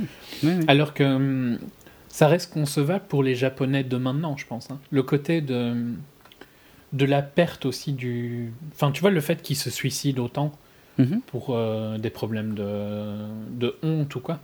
C'est pas Enfin, du tout dans notre Ouais, culture. c'est plus. Ouais. C'est non, en fait, si. Alors déjà, c'est pas un suicide. C'est- J'ai simplifié Ouais, à mort, mais C'est- Et puis c'est justement pour éviter la honte, en fait. Le le, le seppuku. Euh, Mais donc, mais c'est, t'imagines ça? D'éviter la honte, tu vas te suicider ici? C'est pas Bah vraiment non, dans la euh, culture. clairement, oui, oui, c'est- c'est c'est culturel, on est d'accord. Le, hum, donc le seppuku qu'on appelle nous le, le harakiri, mais il faut savoir que le, le terme harakiri est, est- est un terme extrêmement grossier hein, pour les Japonais. On appelle ça le seppuku. Donc le seppuku, justement, c'est c'est- ça sert à admettre ta défaite et à partir avec honneur, justement, pour éviter la honte. Parce que si tu le fais pas comme ça, c'est là que c'est la honte. Mais, mais je suis d'accord, là, culturellement, c'est une différence colossale, Énorme. colossale avec notre, notre vision euh, occidentale. Nous, on- de ces la vision du suicide, c'est plus justement une vision de euh, de quelqu'un de pas courageux. Quoi. Oui, ouais, Je suis pas exemple. spécialement d'accord. C'est- ouais, mais euh, il y a matière à débat. hein. Culturellement parlant, c'est plus, on est plus vers ça que ça. euh, comme les. Japonais. Quoi. Alors que c'est un, c'est un honneur. Enfin, c'est un honneur, mais c'est un honneur. Enfin, c'est la, c'est le seul moyen d'en finir avec C'est la seule l'honneur. solution. Voilà. Et, et l'honneur était plus important que tout puisqu'il représentait l'empereur. Et si eux étaient déshonorés, quelque part, ils déshonoraient l'empereur. Tu vois, je veux dire, c'est, voilà. Mais comme euh, le drapeau blanc, tu vois. Drapeau blanc, c'est une scène forte, je trouve, Ouais, du- ouais, ouais. vers la fin du film, qui représente bien aussi leur mentalité. Mais c'est ça. Les Japonais, ils, Que je ils pense que- jamais. Un, un Allemand n'aurait jamais fait ça. Non. Il y a des limites qu'il dépassait pas, quoi. Mhm, tout à fait, tout à fait. Non, non, mais c'est voilà, les, les, les Japonais. euh, Est-ce qu'on peut dire qu'ils sont plus cruels ou quoi? Je ne sais pas. C'est- culturel, en fait. Donc pour nous, oui, ils sont d'une cruauté sans limite. Mais pour eux, à l'époque, c'est les- c'était les, Américains qu'ils ne comprenaient pas. Donc euh, voilà, c'est tout Mm. ça, c'est une question de civilisation. Puis bon, Ah, mais, mais par contre, vu ce qu'on a fait après, enfin ce que les Américains ont fait après, on va dire que ouais, ouais. De toute façon, il y a on a fini un peu à la bourrin. hein. Ah, un peu, Bon, vous m'emmerdez euh, un peu. à plus, quoi. c'est clair. Ah ouais, non, mais c'était la bonne excuse, hein, c'est clair. Bref, vaste sujet euh, dans lequel je me lancerai pas, et même si je pouvais, je pourrais aucun de nous n'est spécialiste. Oh, euh, sur la bombe. euh, Plus. Si, je pourrais t'en raconter. Non, non, sur, non, sur les, les guerres en général. Ah, sur la guerre, peut-être Enfin, moins, ouais. Je suis pas historien, quoi. C'est ça que je veux dire. Ouais, non, Je n'ai pas étudié l'histoire. En tout cas, ce qui est vrai et qui est dit dans le film, parmi toutes les choses de façon assez vraie qui sont dans le film, c'est que les Japonais euh, ciblaient en priorité les infirmiers sur le champ de bataille.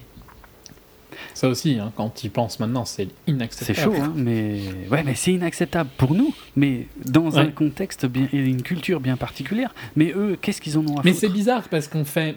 Dans un sens, c'est complètement débile. On fait la guerre avec des règles. Tu Mais vois. je, voilà, je suis bien d'accord. En fait. Moi, j'ai un je trouve ça assez bizarre hein, de faire la guerre avec des règles. Ah, mais c'est. Si tu fais la guerre, c'est pour gagner, quoi. Oui, mais de toute façon, c'est c'est. euh, Mais c'est c'est. du. Non, on en a déjà parlé hors antenne, mais tu vois, il y a un côté où on veut faire la guerre, mais ne pas être trop méchant quand même. Ouais, Non. en gros, c'est ça. Ouais. J'ai de gros problèmes avec ça. Nous, dans le sens euh, américain, euh, américain, européen, quoi. Mhm. européen Oui. euh, de l'Ouest. Ouais, ouais, c'est quoi? C'est les accords de Genève, un truc comme ça, non Euh, Ouais, ça a pas, ça a pas beaucoup de sens, je trouve, hein, en tant que guerre. Mais c'est idiot, mais bien sûr. C'est c'est- c'est c'est de la com. Franchement, c'est du marketing. Ces histoires de. Parce que euh, la réalité de ceux qui sont euh, là-bas, euh, franchement, euh, les accords de Genève, euh, je pense qu'ils ont malheureusement pas trop le temps de s'en préoccuper. Non, mais dans notre culture, quand même, tu vois. Ouais. Et vu que on est quand même plus. On va pas dépasser certaines bornes, alors que ça a pas beaucoup de sens, parce que Bah non. si tu penses que l'autre a fondamentalement tort, tu vois. Je sais pas. Ah ouais, Je dis pas que c'est, je dis pas que c'est bien. hein. C'est juste que. Non, non, mais je suis d'accord, il y a des contradictions évidentes dans les concepts. À la de- manière dont on fait la guerre. en Ouais, tout cas. voilà. Ouais, ouais. Ouais, ouais. Je trouve que même si c'est complètement inacceptable euh, la vision euh, de d'AIS et tout ça, tu vois, euh, leur manière d'attaquer, je la trouve logique dans un sens, tu vois. Ouais. Parce qu'elle est immonde. Mais pourquoi est-ce que tu serais pas immonde contre des gens qui à ton sens ne mérite pas de Ben, vivre. c'est ça. C'est ça. Donc c'est toujours la guerre, c'est toujours une question de point de vue, euh, clairement. hein. C'est facile de trouver que les autres en face, ils font des trucs atroces, mais. Ouais. Bref, comme encore une fois, vaste Soit. sujet, hein. Ouais, ouais. Euh, mais très intéressant. Mais Tout à euh, fait. ouais, non, mais en tout cas, il, il est voilà, il est avéré que les Japonais allumaient les infirmiers euh, en priorité puisqu'ils s'étaient rendu compte que ça démoralisait les troupes. Donc, euh, ben, bah, comme tu l'as bien dit, hein, en temps de guerre, le but c'est de gagner. hein, donc, euh, ils n'avaient pas de, ils avaient pas de souci à le faire. Alors que tu vois l'attitude de Dost, bien il y a des photos hein, d'Américains de la bataille d'Okinawa Hmm. qui sont dans un trou avec euh, des orphelins euh, japonais. Mhm. Bah, je pense que ce serait jamais arrivé dans le sens inverse, quoi. Non. Non. Mais qui a raison? Ouais. Tu vois? Ok, il- nous il- on est gentils, avec, je mets des guillemets, mais c'est juste. Je suis bien d'accord. Non, non, c'est un sujet complexe, c'est qu'une question Ouais. de point de vue. J'ai envie de, de faire un raccourci facile, mais euh, dans Metal Gear Solid 3, tu as des discours euh, très intéressants à ce sujet, justement. C'est ce qui fait une des forces de ce jeu, euh, qui a une narration d'une maturité. euh, euh, qui continue de me scotcher, euh, je sais pas combien de temps après sa sortie, c'est que on, où on t'explique bien que justement la notion de gentil, de méchant, de, de en temps de guerre, ce n'est qu'une question de point de vue finalement. Ça, ça dépend du- uniquement du côté où tu es à un moment donné. Mais ça peut évoluer. Enfin bref, c'est c'est super intéressant. Mais je suis d'accord avec toi que le côté. euh, c'est de la com, le côté que euh, nous on fera pas ça, quoi. Tu- Mais Tu parles. si, si on était vraiment mis. Genre, je sais pas où les Américains s'arrêteraient s'ils étaient envahis, hein, mais je pense que les accords de Genève, euh, ils iraient bien, euh, bien, bien loin. hein. Mhm. Ouais, c'est clair. Non, non, mais. Tout deviendrait acceptable hein, pour eux à ce Ouais, moment-là. ouais. Et là, les Japonais, ils étaient, les Japonais, ils étaient envahis. Bah oui, tout à fait. Donc, euh, Tout à fait. Non, non, mais c'est l'un des plus grands mensonges du 21e siècle. hein, c'est qu'on a réussi à rendre la guerre euh, propre, soi-disant. en tout cas, de notre côté. De notre côté, oui, voilà. Oui, non, non, mais Qu'on fait ça gentiment. c'est toujours une question de, de côté. Ouais, bah, bah, enfin, on a gagné de toute façon. Oui, c'est, Globalement. c'est plus facile là. Dans ces cas-là. Ouais, non, mais on, on a gagné le, le monde, quoi. Enfin, Mhm. les, les, les Européens de l'Ouest et les Américains ont gagné. le Ouais. monde. Et bah heureusement qu'il y a un mec comme Mel Gibson qui est là pour nous rappeler euh, à quoi ça ressemble vraiment la guerre, hein, quand ça commence à chier. Parce que t'as la mise en place, tu vois, donc ils, ils montent, ils sont en haut. T'as le premier contact avec Non, les. Moi, je trouve déjà, avant qu'ils montent, parce qu'on a, c'est vrai qu'on est parti dans complètement autre chose, Mhm. mais quand ils voient, tu vois, les camions, je trouve que c'est très fort. Ouais, c'est pas mal. Ouais, ouais. Exact, exact. Mhm. C'est le pre- la première réalité de la guerre, en fait. Ouais. Qui, tu vois, parce qu'ils viennent de bled paumé des États-Unis, ils ont aucune conscience de ce- là où ils arrivent. Mhm. Et ça, c'est un wake-up call super violent et très très bien filmé, je trouve. Mais c'est une. Parce que c'est pas. euh, Il y a personne qui dit regardez tous les corps, tu vois. C'est juste dans leur regard, ils voient Ouais. Ce qui vient de se passer. Ouais, tout à fait. Et ils voient que ça va être eux, quoi, globalement. Ils Mhm. voient leur destin. Mhm. Et c'est une scène qui est réelle, hein, qui s'est peut-être pas passée là et ce jour-là, machin. Oui, mais bon, globalement, c'est- c'est vraiment arrivé que, que l'un. c'était la bataille la plus euh, violente. Donc, euh, Ouais, en plus, de toute façon, la, la bataille de Kina, ouais, ouais. Mais donc, ouais, ouais, ouais c'est vrai, t'as trois étapes. T'as en bas les cadavres, en haut les cadavres, mais alors c'est déjà. Euh, c'est déjà beaucoup plus Ouais, glauque. hein. c'est déjà beaucoup plus hard, beaucoup plus gore. hein. Et puis d'un coup, euh, ça pète. Et alors là, waouh. Mais vraiment, hein, je, je, je- j'en revenais pas, quoi. Je veux dire, euh, Ouais. un, deux. C'est facilement 10 minutes. Trois, euh, ouais. Au bout d'un moment, tu comptes plus parce que ça s'arrête plus en fait. Et il y a des trucs, enfin, il y a des trucs que j'ai jamais vus, mais euh, pff, les moitiés de corps, euh, les jambes déchiquetées, le mec qui ramasse un tronc euh, pour, euh, pour se protéger, pour avancer, euh, les Ouais, combats au C'est corps un à peu corps. jeu vidéo, ça, mais bon. euh, Ouais, mais ça me. Ouais, non, mais ça fonctionne. Ouais, c'est ça, ça fonctionne quoi. Et puis, en fait, c'est c'est aussi celui qui, je pense, était le plus C'est Smithy. C'est quoi, Smithy, ouais, ouais, clairement. Qui est vraiment efficace, quoi. Mm. comme, euh, C'est le bourrin. On l'a vendu comme efficace depuis le début. oui, quoi. donc euh, ça colle avec le perso, quoi. Mhm. Et donc voilà, on Non, découvre. cette première scène est Ah, incroyable. mais c'est un choc, hein, c'est un choc monumental. hein, toute la scène, c'est. euh, J'avais jamais vu ça. Et, je... et limite, j'avais peur qu'après, le film ne remonte jamais à ce niveau. Ouais, mais pas du et tout. en pourtant, fait. ouais, il y arrive, quoi, c'est fou. Il s'arrête jamais hein, à partir de là, pour Ouais. moi, quasiment. C'est vrai, c'est vrai. Là, à partir de ce moment-là, en fait, le film n'a aucun défaut, quoi. Enfin, en- si on aime bien la, si on n'est pas contre la violence, quoi, parce que bon, Mhm. sinon, ça va être difficile à supporter. Parce que c'est 40 minutes, je pense, de dur. Ouais, c'est clair. Euh, et c'est 40 minutes presque où tu prends pas ta respiration parce que il n'y a pas vraiment de moment euh, temps mort. Ouais. Et ça, ça relâche jamais, même quand ça relâche, quand il commence, quand c'est la nuit et qu'il sauve les corps et tout ça, il y a quand même une tension Mais c'est ça, la tension reste. Et euh, DOS, on sent bien que. Alors, ça, c'est pas mal. En fait, c'est après, il y a l'autre scène après la première nuit qui est super violente. Oui, oui. Mais euh, tu- Mais- et ce, qui, ce qui est pas mal, c'est qu'on reste pas tout le temps sur DOS, tu vois. Euh, je veux dire, là, Gibson nous, nous fait aussi quelques scènes de pure bataille où on, voilà, on Mhm. oublie un peu DOS et on voit comment ils se battent, comment ils avancent, comment ils reculent, comment ils, comment ils morflent. euh. Mais tout en gardant DOS assez régulièrement dans le récit, lui, il passe d'un blessé à l'autre. Je veux dire, il y a, il y a des trucs. euh, Ouais, Genre, euh, genre, euh, je sais plus, il y a un mec une fois, à un moment qui lui dit, mais euh, c'est pas la peine de le traiter lui, il est foutu. et DOS Ouais, tout de ouais. suite, ah non, non, qu'est-ce que t'en sais Non, non, on l'emmène à l'arrière comme les autres. Et ça, le vrai DOS faisait vraiment ça. hein. Ça, c'est pas, pas étonnant vu comment il est. Ouais, non. Mhm, mhm. Mais la prise des bunkers et tout ça fonctionne bien. hein, C'est Ouais, c'est classe. les, Enfin, c'est classe. les bombes, les grenades. Ouais, c'est pas classe. mais. Je comprends. Enfin, je sais pas combien de temps cette scène dure exactement, mais c'est d'une intensité rare. Ouais. J'avais jamais vu ça au, Ouais, ouais. au ciné dans un film de guerre. Et puis on est à la première nuit et il y a euh, quand il rêve, tu vois. Franchement, moi j'ai sauté de mon siège. Ah ouais? Ouais, parce que je, je m'y attendais pas du tout Mhm. et euh, ça m'a vraiment surpris. quoi. C'était un jump scare, mais un bon jump scare. quoi. Ouais, ouais. Enfin, t'as peut-être été moins surpris que moi. mais- Non, ça m'a pas fait. Pas à ce point, disons. Surtout à partir du moment où il se fait transpercer de tous les côtés, je me suis dit, ah oui, bon, attends, non, ça doit pas être vrai. en fait. Oui, mais c'est pas, euh, c'est pas ça hein, qui m'a surpris. C'est euh, le réveil, Ah, en fait, ah oui, ah ouais, d'accord. Ouais, ouais. Ouais, bon, c'est bien mis en scène, ouais. je trouve. ouais. Mm. Et c'est mérité aussi parce que c'est les prémices de, des traumas que, que crée ce genre de Ah, bataille. oui, ça c'est clair. C'est clair. Euh, pff, je sais plus, c'est quelque part par là qu'il explique en fait la vraie euh, raison donc euh, de, de l'histoire Ouais. de pourquoi il touche pas Ouais, le- quand ils sont avec Smithy tous Ouais, les deux.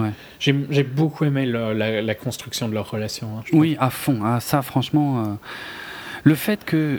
ouais, c'est même un, un peu avant, euh, il y, a y des moments où Doss euh, dit euh, Moi je vais euh, faire ci, et tout de suite Smithy qui dit Mm, Je vais avec lui. Smithy dit je vais avec lui. Ouais, c'est c'est génial. Ça me, limite, ça me donne la chair de poule ouais, d'en parler. Ouais, ouais, C'est vraiment classe. moi aussi. Et Smithy a du respect quoi pour lui Ouais. instantanément. Ouais, ouais. Enfin, pas instantanément, hein. justement, pas instantanément, parce Non. que c'est mérité, ça a été construit, mais Mhm. c'est vraiment beau de le voir. quoi. Mhm, C'est euh, le symbole de Brother in Arms. Quoi. C'est vrai. Et, et donc, c'est là qu'il Sans le Arms raconte. chez DOS. Hein? Sans le Arms chez DOS pour le coup. Ah oui, oui, c'est vrai. exact. Euh, Ouais, c'est là qu'il raconte. J'aime pas cette scène-là, mais bon. Ouais, donc voilà, c'est selon le film en fait, ce serait son père euh, qui se engueulait avec sa mère et qui avait un flingue et puis j'ai pas compris cette scène hein, d'ailleurs, j'ai pas compris ce qui c'est censé signifier, c'est-à-dire il est intervenu, il a pris le flingue à son père et puis il dit à Smithy, euh, je l'ai pas, Dans ma tête, je l'ai voilà, tué. dans ma tête je l'ai tué. Ça veut dire quoi, tu Ouais, j'ai pas compris non plus. hein. Il y a un gros gros gros problème avec ça. hein. Surtout que tu sais pas du tout quand ça se passe, en fait, cette scène. Ouais, c'est vrai. Parce que après, euh, il a l'air, je dirais pas proche de son père, tu vois, mais Oui, mais c'est bizarre. il Ouais. n'y a pas une rupture, Bah non, quoi. non.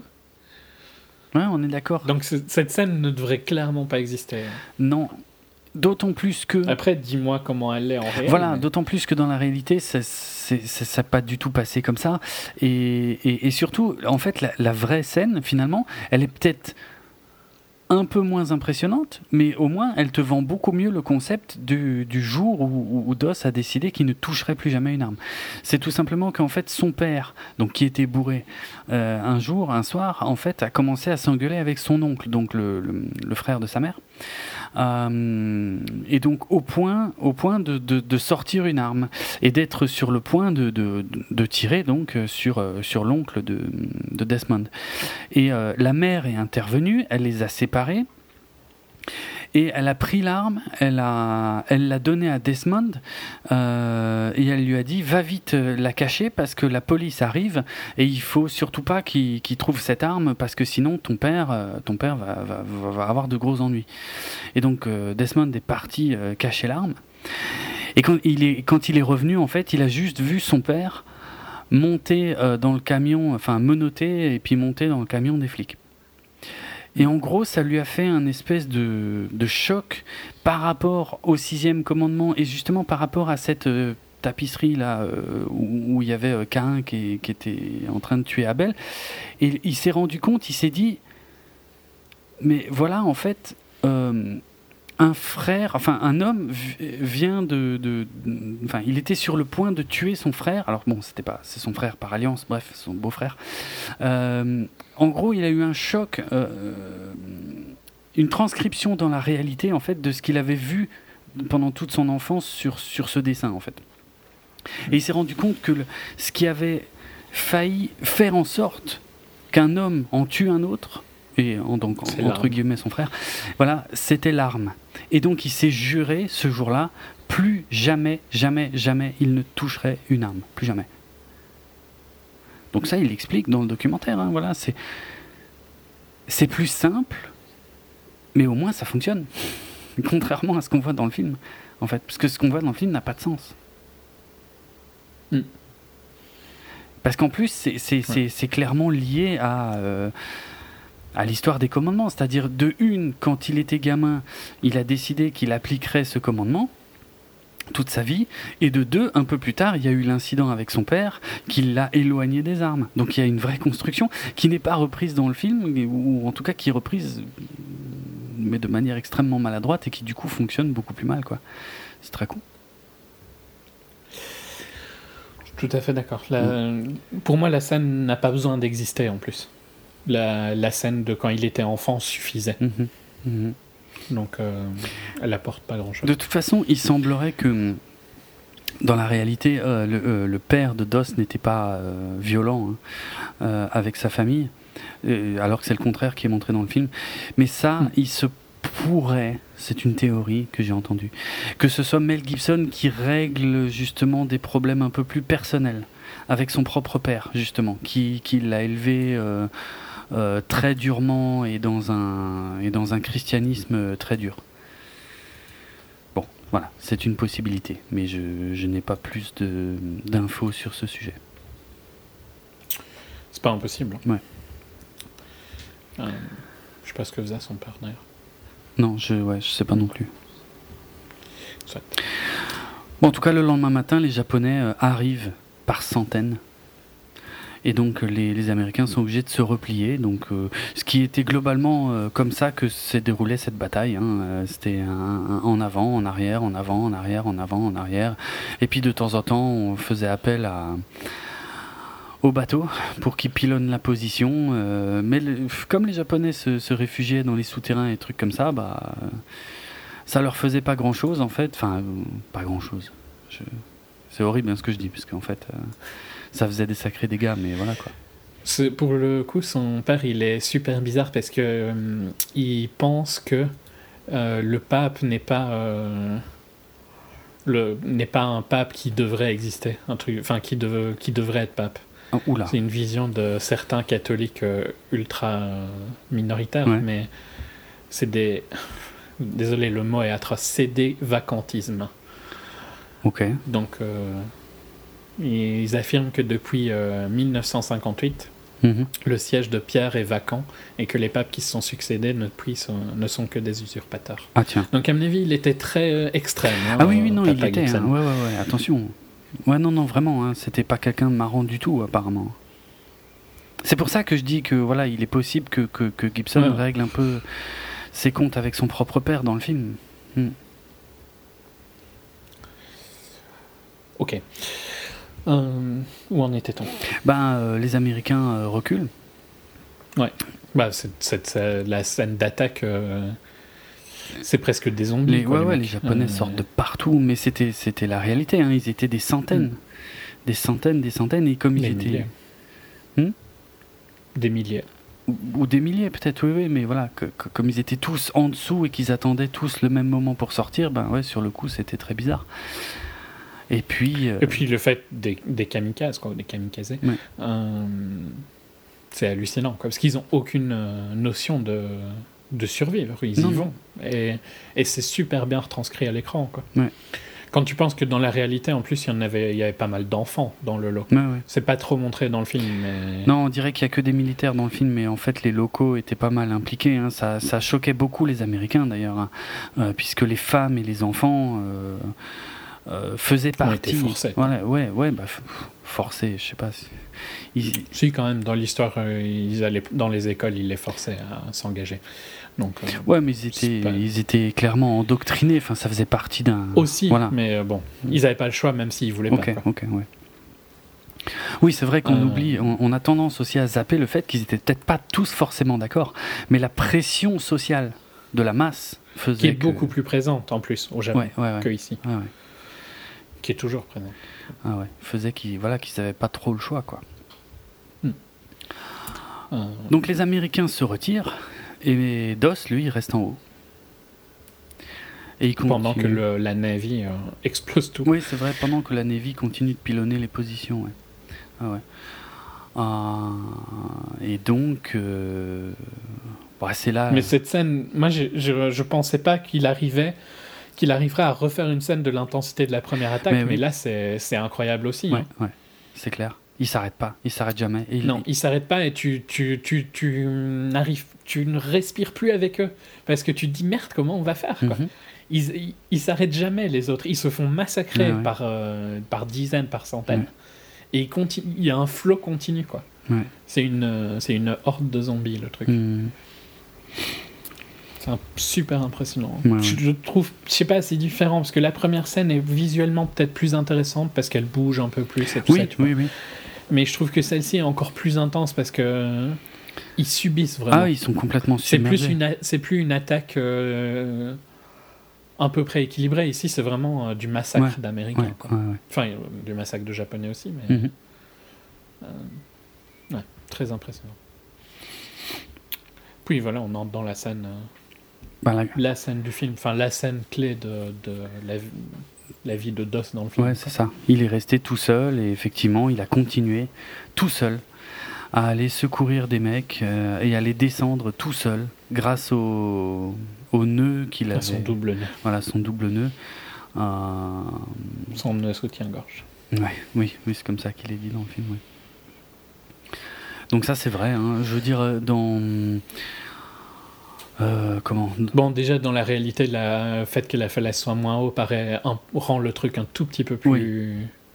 Parce que là, bon, il y a, il y a Là, il doit mettre une heure à en faire un à chaque fois. C'est ça. Alors que j'ai lu euh, une statistique euh, qui disait qu'il avait fait ça pendant 12 heures d'affilée hein, au rythme de environ 1 toutes les 10 minutes. T'imagines? C'est un truc de malade. Ouais. C'est hallucinant. Ouais, ouais. C'est, c'est le genre d'événement qui peut te rendre chrétien, par contre, je pense. Ah oui. Parce que c'est un miracle, quoi, ce qu'il a fait. Ouais, Et vu que c'est vraiment arrivé, c'est, incroyable. ouais.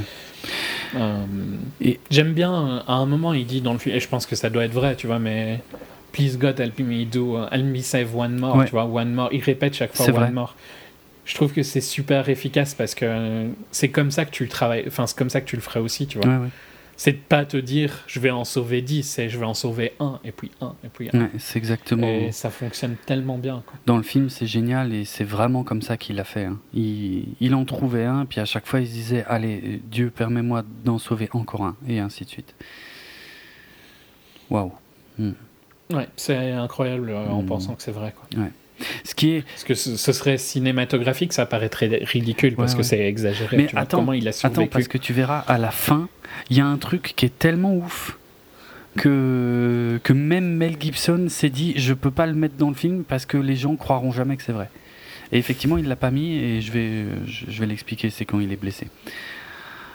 Mais euh, alors, bon, après, il y, y a quand même des choses un peu, un peu euh, je peux pas dire inventées, c'est peut-être inspiré Oui, de faits réels, de trucs comme ça. Tu sais, Arrangé. arrangé, ouais. Quand il enterre son pote euh, et qu'il se cache juste à côté, euh, c'est probablement euh, des choses plus ou moins réelles, mais euh, enfin qui servent bien le film. Il y a aussi, euh, il y, a, il y a un débat sur le fait est-ce que Doss a L'œil le, le plan de l'œil est super beau. Ouais. Très Ouais, intense. ouais, c'est vrai. C'est vrai. C'était mon mode du podcast, je pense que je l'ai dit 40 000 fois. c'est pas grave, désolé. Quand j'en ai un qui reste, alors il est dans ma tête tout le temps. D'accord.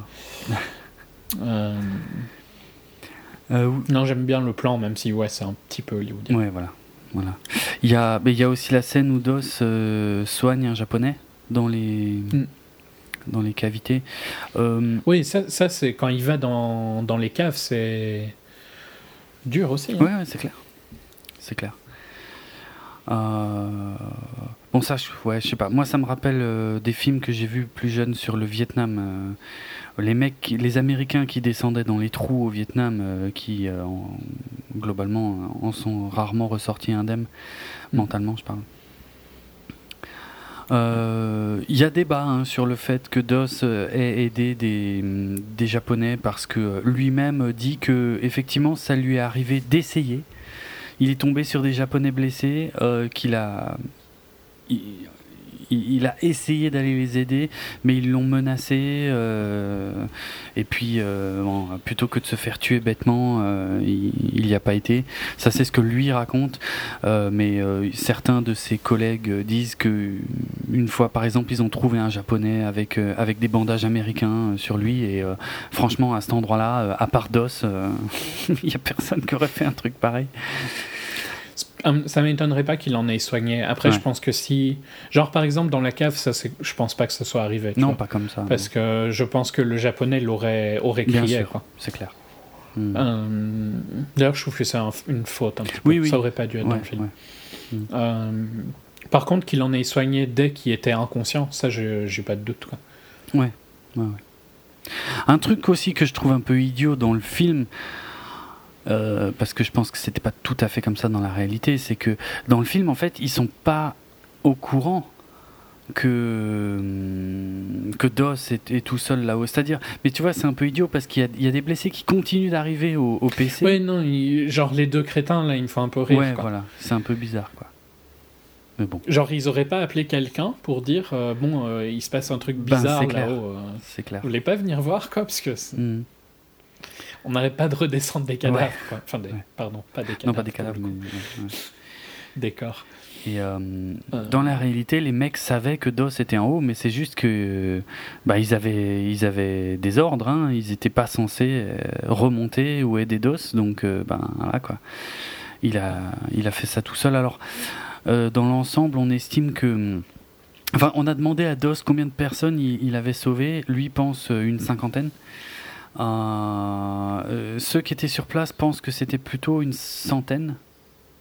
Et donc, euh, en gros, euh, quand il a eu sa, la, la Medal of Honor, euh, en fait, ils ont coupé la poire en deux. Ils ont dit, bon, bah, donc ça doit être à peu près 75. Donc, officiellement, c'est 75. Mais soit, Ce qui est hallucinant. bon, c'est 75 en tout. Hein, je crois que c'est pas juste cette nuit-là, hein, par contre. Ouais, mais bon, ça mais ça bon, voilà, c'est énorme quand même, c'est clair. Et cette nuit-là est incroyable. Cette nuit-là, c'est quand même 12 heures avec en moyenne un toutes les 10 minutes. Et... Enfin, je sais pas, t'imagines quoi.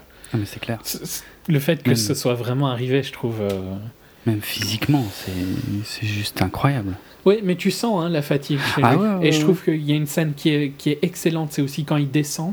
Hmm. Euh, quand il finit par descendre, les autres veulent lui toucher l'épaule, tu vois, Ouais. et il a une réaction super violente, Oui, mais qui est complètement logique, hein, parce que, enfin, je peux pas comprendre en fait comment tu sors indemne de ce qu'il a vécu. ah non, mais c'est. Parce qu'il a l'air d'être un peu, enfin, il a l'air d'être à peu près indemne, tu vois. Mhm. Ses convictions, en fait, quelqu'un d'autre n'aurait pas quoi pu. Ouais. Euh,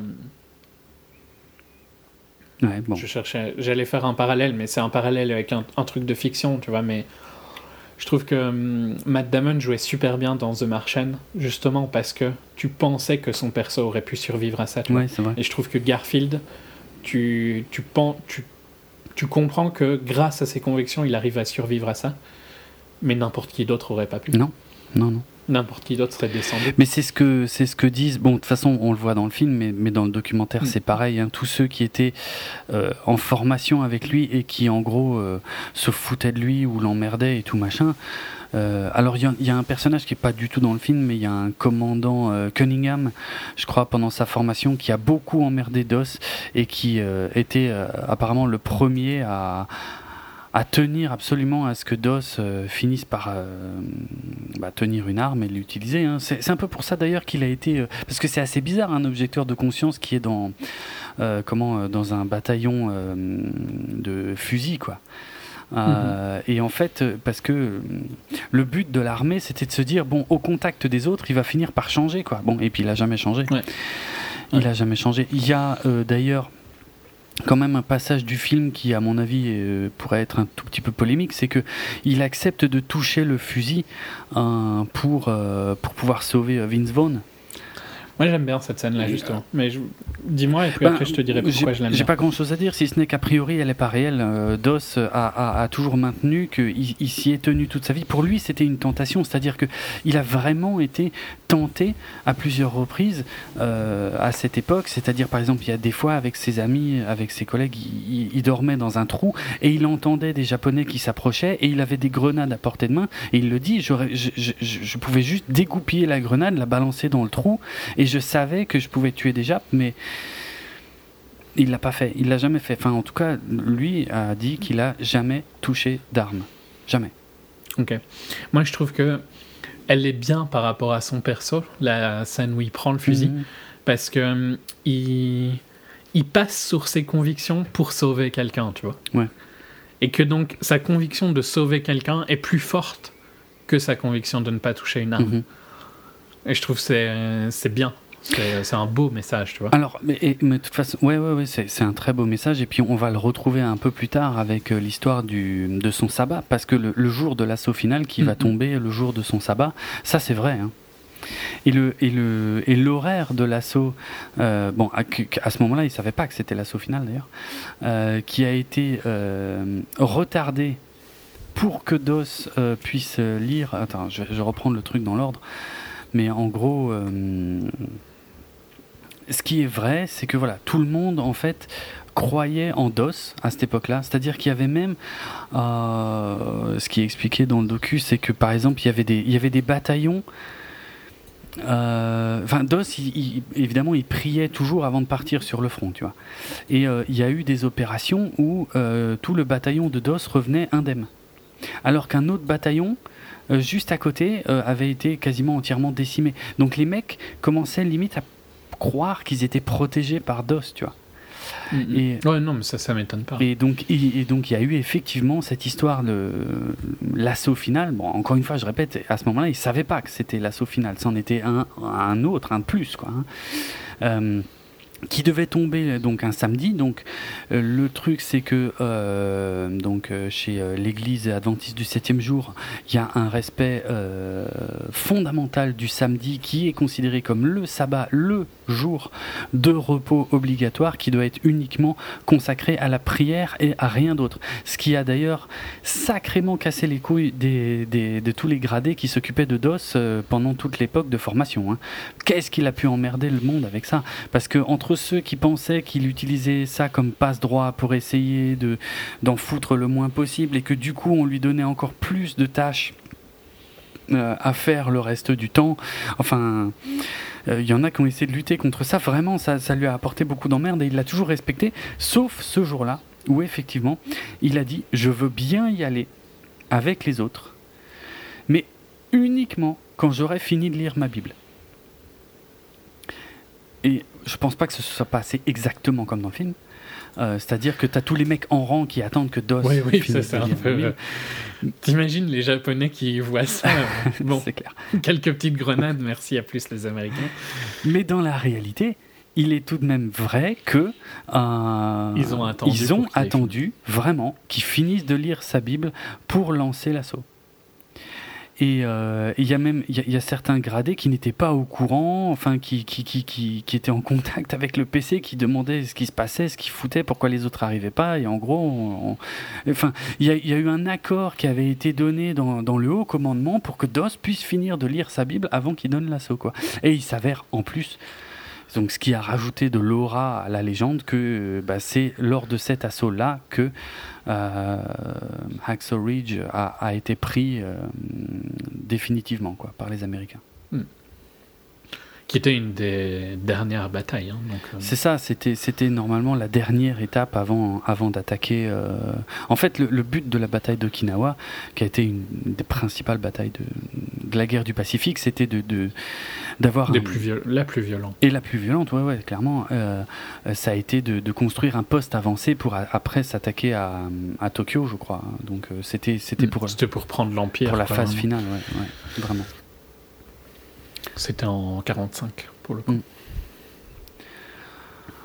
Hum, donc voilà, cette bataille a vraiment été remportée. Mais en fait, euh, la blessure de Dos, effectivement, euh, avec euh, des Japonais, un groupe de Japonais en fait, qui, contre qui ils se, se, sont battus à main nue et qui ont commencé à balancer des grenades dans le tas, c'était plus loin en fait. C'était pas du tout à cet endroit-là. Euh, ça faisait aussi partie globalement de la bataille d'Okinawa, mais, euh, mais c'était, euh, je crois, au moins deux semaines plus tard et à un autre endroit. Et effectivement, il a été donc blessé aux jambes. et alors c'est là que, si tu veux, donc je te raconte hein, que, que, le, la mhm. réalité est beaucoup plus ouf que, euh, que ce qu'on voit dans le film, puisque dans le film, bon, bah, il le trimballe. Il y a juste le fait qu'il a oublié sa Bible et qu'il y en a un qui retourne la chercher vite. Alors ça c'est vrai aussi d'ailleurs, hein. mais c'est pas du tout comme dans le film. C'est-à-dire que c'est seulement une fois arrivé à l'hôpital qu'il s'est rendu compte qu'il avait plus sa Bible. Et c'est ses potes qui sont retournés chercher la Bible sur le champ de bataille, ils l'ont retrouvée et ils lui ont ramené à l'hôpital. Mais bref, ça c'est pas le passage fou. Le passage fou, c'est que quand il a été blessé, euh, déjà, il a attendu 5 heures que, qu'un brancard puisse arriver pour le transporter. Donc, au bout de 5 heures, ils sont finalement arrivés avec le brancard. Ils commencent à le ramener vers l'arrière, mais là, ils croisent évidemment d'autres blessés. Et Dos s'est jeté de son brancard pour ramper à terre et pour aller soigner les autres mecs tout en étant lui-même blessé. Et à tel point qu'à un moment, ils, sont tombés sur un qui était, euh, qui était assez gravement blessé et que Dos a dit aux autres écoutez, vous allez le trimballer lui, vous, vous me laissez là. Et lui, il a besoin de traitement plus urgent, donc vous le prenez lui et vous vous barrez avec lui et vous venez me rechercher après. Et c'est vraiment ce qui s'est passé. Hein. Les mecs donc ont, ramené l'autre gars et donc Dos attendait que le brancard revienne entre-temps, il est tombé sur un autre, euh, euh, un autre soldat américain qui l'a aidé à se relever et qui a commencé à l'aider à, marcher. Et euh, ils ont été visés par un sniper japonais. Dos a été touché au bras par le sniper japonais. et donc il est retombé au sol, il était de nouveau tout seul et il, attendait les secours. Et avec un manche de fusil cassé, il s'est fabriqué une attelle pour son bras et il a lui-même rampé les 300 derniers yards jusqu'au point de sécurité. c'est hallucinant. C'est, ouf. Ouais, franchement, c'est ouf. Ouais, tu peux comprendre hein, pourquoi des figures comme ça deviennent euh, légendaires sur le champ de bataille. bien sûr. Hmm. Hmm. Alors, non, on, a, quand même cette scène donc, qui pose problème dans le film. Quand ils le descendent euh, avec le brancard. Qui... C'est le mouvement de caméra, quoi. C'est vrai que c'est un peu le mouvement de caméra, très, très contemplatif, très. Euh, oh, puis euh, elle, la caméra swing comme s'il montait au ciel au moment où il est en train de descendre. C'est ça, c'est ça, c'est ça. Donc, euh, c'est euh, et, donc quand on en disait un mot avant, avant d'enregistrer, mais moi je trouve que c'est là où, où, Mel Gibson a une, un peu une fascination de la violence, c'est que il associe l'entrée au paradis de d'os à au moment où il est blessé, tu vois, où son corps est son corps est meurtri, quoi, tu mmh. vois, un petit peu. Et donc, euh, il y, a cette. Euh, comme si ce qu'il avait fait avant est uniquement validé par la violence, tu vois. C'est ça que je trouve un peu bizarre. Possible, oui. Euh, bah, en fait, je, je, dis pas force, que j'ai forcément raison. Hein. c'est juste que je trouve que le feeling là et que plutôt tu vois parce qu'il y aurait pu avoir un visuel dans le même style que j'aurais pas aimé à un autre moment, mais le fait qu'il l'associe à la violence, je trouve, pose un peu problème. Hmm. Euh, je, moi, je sais pas, j'ai pas de lecture particulière de la scène. C'est clairement une scène qui, a, qui est, amène euh, des interprétations. C'est la scène la plus propagande du film. Ouais, clairement. Et moi, je l'ai juste trouvé de mauvais goût, en fait. Parce que. Mm, mm. parce que Et en plus, pas super belle, quoi. Très CGI, c'est vrai. C'est vrai que c'est moche. Et trop euh, in your face, quoi. T'as vu, t'as compris. Bon, attends, je vais ralentir un petit peu, bien te montrer, tu vois. C'est dommage. C'est, ouais, je sais pas. Le, la, posture un peu christique, euh, vraiment le, le, plan de caméra, le ciel, c'est trop poussé là. C'est, c'est, bête, une telle faute de goût à la fin du film, quoi. Parce que mm. sans ça, le message reste le même. Je veux dire, on a tous vu ce qu'il a fait et on a compris, je pense. Tu vois. Ouais, tout à fait. Euh, mais je trouve que c'est même plus plus fort. Mmh. Parce que c'est un peu le, concept de regardez, euh, Jésus est mort pour euh, vos péchés, quoi. C'est un peu ça. Euh, c'est la même chose dans la Passion du Christ, un petit peu. Mmh. Et, ici, regardez, il est mort. il n'est pas, mort, pour le coup. Mmh. tu vois, c'est. Ça part d'une blessure quand même. Cette scène-là vient après une blessure, tu vois. C'est ça que je trouve. Euh, bon, en même temps, euh, c'est le seul moment où on relâche un peu la tension du champ de bataille, où il peut se permettre un plan pareil, mais ça ne veut pas dire qu'il devait le faire. Ouais. Le plan. Il n'y avait pas besoin de faire ce plan-là, mmh, clairement. Mmh. Alors qu'il y a plein d'autres plans qu'on a zappé, tu vois, mais le plan avec. Euh, avec Vince Vaughn où ils prennent le sniper justement fonctionne super c'est pas mal ça, c'est clair, c'est clair c'est clair. Tiens, il y a eu une déclaration d'un sniper japonais après la guerre qui euh, pense avoir eu euh, DOS dans son viseur et qu'il a, bah, il a essayé de le tuer. Et euh, il dit qu'à chaque fois qu'il a pressé la, détente, à chaque fois son arme s'est enrayée. Donc voilà, ça, ça aide un peu la légende. C'est pour ça que je dis, on a quand même échappé à des trucs beaucoup plus lourds aussi qui auraient pu être dans le film, parce que mhm. il y a quand même tous ces potes qui disent, on comprend pas comment DOS a pu se balader aussi longtemps là-haut sans Mais jamais. Mais c'est vrai, c'est vrai. C'est incompréhensible. incompréhensible. Sans jamais être touché. Il a une chance, mais qui est incroyable. Donc je comprends tout à fait que des militaires prennent ça comme un acte de Dieu. Mmh, quoi. Mmh. Ouais. Ouais, c'est, ce qui, cette bataille n'a aucun sens. Enfin, ce qu'il a fait n'a aucun sens. Non, mais il l'a fait. Ouais. Et c'est. C'est bizarre. Hein. C'est sacrément impressionnant. Ouais, ouais, c'est clair, c'est clair. En tant qu'athée tous les deux. Hein. Ah ouais, non, mais je dis, moi, je, je, reste extrêmement impressionné par ce qu'il a fait. Après, je suis moins sensible forcément que lui aux raisons pour lesquelles il l'a fait. Mais comment peut-on critiquer ce qu'il a fait. Je veux dire, c'est ce qu'il a fait. C'est voilà, c'est grandiose, c'est génial. Donc euh, aucun mm. problème avec ça. Mais comme je comprends tout à fait des gens qui euh, avaient besoin de, de, son symbole, quoi, parce qu'à partir du moment où quelqu'un fait quelque chose comme ça, mais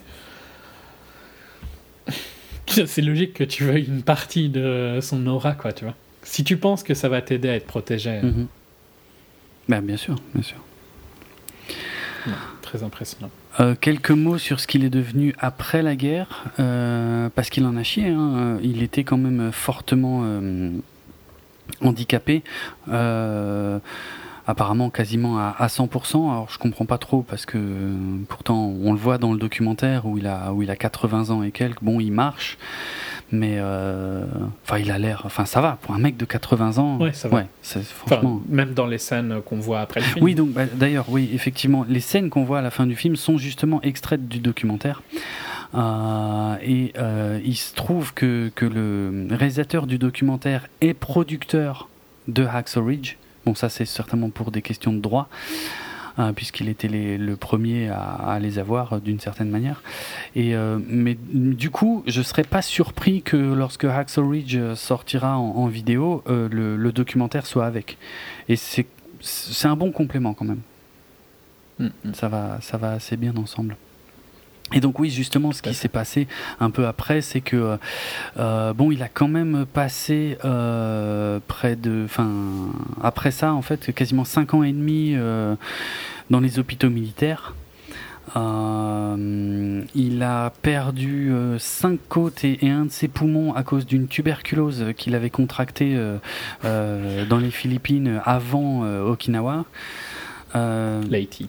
Ouais, ouais, à l'Haïti, effectivement. Il a été traité avec des antibiotiques, mais en trop grande quantité, ce qui fait que à partir de 1976, donc par l'armée, hein, et à partir de 1976, il est devenu complètement sourd. Et, euh, et il n'a récupéré euh, l'ouïe que euh, en 1988, euh, où on lui a, euh, on lui a posé un implant. Euh, et donc voilà, c'est pour, pour- parce qu'il était quand même largement diminué que sa femme, après la guerre, est devenue infirmière et a dû bosser en fait pour, euh, pour euh, faire vivre le ménage. Ils ont, ils ont vécu d'ailleurs dans un petit, dans un, un, petit patelin, une petite maison où ils cultivaient leur propre terre. Et puis, bah, voilà, fin, ça c'est marqué dans le film. hein, sa femme est décédée en 91. Il s'est remarié en 93. Et euh, Ah, ça, c'est pas dit dans le film. hein. non, oui, ça s'est pas dit dans le film, c'est vrai. Mais je pense que c'est volontairement pas dit. oui, non, parce que ça, ça casserait un peu. Mais bon, eh, À fond, à fond. mais il a tout à fait le droit de se remarier. Hein. Oui, bien sûr, mais ça casse un peu l'image. Ouais, c'est sûr. Bah oui, la romance qui est construite dans le film en, en prend peut-être un petit coup, mais bon. Oui, enfin, on prend un coup juste parce que c'est juste après, C'est pas la romance, je dirais juste que ça, ça entache le personnage, tu vois. Dans le film, oui, parce que ça se passe très vite, mais dans la réalité, euh, Ouais. Fait ce qu'il veut. Oui, mais je m'en fous. Mm. Tout à fait, il fait tout à fait ce qu'il veut. C'est juste que ça, ça n'irait pas avec la construction du perso. je non, c'est vrai, c'est vrai. Mais dans. Ça vient de me choquer, hein, là, Ah ouais. parce que je le savais pas avant. Non, non, mais à la fin. Mais parce que le- la fin du film, c'est un peu genre. euh, ils ont vécu ensemble jusque la fin de sa vie, quoi. Et puis, Mm. euh, voilà, il a attendu euh, sa mort. Bon, après, c'était quand même euh, 15, ouais, 15 ans. 15 ans, il peut se passer. Il s'est remarié quand tu En m'as dit 93, deux ans après la mort de. Deux ans Enfin, après, c'est court hein, quand même. Ouais, franchement. il- franchement, il fait ce qu'il veut. Bien sûr. Et euh, je trouve ça court quand même. on voit, on, on voit d'ailleurs sa, sa seconde femme à la fin du, du documentaire. Ça me choquerait quand même que ma grand-mère se marie, remarie, tu vois. Franchement. Mais bon, Ouais, ouais, je te ça- répondrai encore la- une fois la même chose. elle fait ce Ouais. qu'elle veut, tout à fait. Mais je serais quand même choqué. Voilà. Euh, je regarde si j'ai. Choqué ne veut pas dire que je trouve ça Oui, inacceptable. oui, on est bien c'est d'accord. plus euh, surprise qu'autre Mhm. chose. On est bien d'accord. Euh, quelques anecdotes sur le film. Donc, le film a reçu une standing ovation de 10 minutes au Festival de Venise en septembre 2016. Donc, tu m'as expliqué que apparemment c'est pas rien. Bah, quand même, quoi. C'est pas un petit Je sais festival. pas, moi je. Euh, donc, euh, bah, c'est euh, moins commercial que Cannes, mais la même importance quand même au niveau euh, respect de l'industrie. tu vois. D'accord. Donc, c'est pas. avoir le Lion d'Or, c'est une très grosse récompense. D'accord. Donc, l'équivalent de la Palme. Mhm. Ok. S'il y, a des- il y a des gros films, en- quand même des gros films, tu vois, qui sont montrés à Venise. Ok. Euh, Il y a, il y a pas peut-être euh, à Cannes, il y a en général quelques gros blockbusters, tu vois. Mm. À Venise, euh, par exemple, je pense cette année il y avait Arrival, Euh, mais sinon il y a des trucs comme La La Land, des trucs comme ça plutôt. D'accord. Dans les gros films américains, je pense. Lui, il était hors compétition dans tous les cas. Ok. Euh, Milo Gibson, le fils de Mel Gibson, euh, a un petit rôle. euh, c'est un des soldats du film, mais je saurais pas te dire lequel. En tout cas, c'est la première fois que Milo Gibson apparaît à l'écran. C'est James Horner qui devait composer la musique du film, puisqu'il avait déjà fait L'homme sans visage, Braveheart et Apocalypto. Euh, mais bon, bah, on en a parlé il y a pas longtemps, hein, euh, quand on a fait, euh, c'était quoi, Snowden, je crois. Mhm. Ouais, hein, que, bah, enfin voilà, James Horner est, est- est subitement décédé. Donc c'est John Debney qui a été engagé, donc celui qui avait fait bah, La Passion du Christ, euh, pour faire la musique de film. Il a donc il l'a fini, il l'a enregistré et sa musique a été rejetée. Et il a été remplacé euh, finalement par euh, Rupert Gregson Williams, dont j'ai également parlé il n'y a pas longtemps. Euh, je crois que c'était Mm. sur Tarzan. Donc Rupert Ouais, Gregson mais Williams. qui sera le compositeur de Wonder Woman. Ah, ok, d'accord. Donc le frère de Harry. Euh, pour ceux, encore une fois, qui, qui s'intéressent notamment aux bandes originales de Metal Gear Solid dont j'ai déjà parlé tout à l'heure, donc au moins, voilà, la boucle est bouclée. Euh, Très belle, très belle euh, composition, hein, je trouve. La musique euh, supporte en permanence le film. ouais, ouais, elle est- Il n'y a pas spécialement un thème que je que j'ai retenu, Ouais, mais voilà. elle euh, elle s'intègre parfaitement au film. Donc euh, vraiment très bon. Enfin moi j'ai trouvé ça très bon. Je trouvais ça totalement dans les codes du genre. Mm, Oui, Voilà. mais mieux que les codes. Ah. Mais comme le film, comme le film dans la période militaire, je dirais. Enfin dans la période bataille. Dans la phase bataille, je trouve. C'est c'est dans les codes, mais c'est très bon. Tu sens en fait que ça a été. euh, En fait, tu euh, ce que ça a été fait euh, avec un orchestre, quoi. Oui, oui, oui. oui. Je, le- je, le, je le trouve plus vrai que certaines autres BO. D'accord, Je sais pas si c'est, c'est pas le bon mot, tu vois, mais plus vivant, d'accord.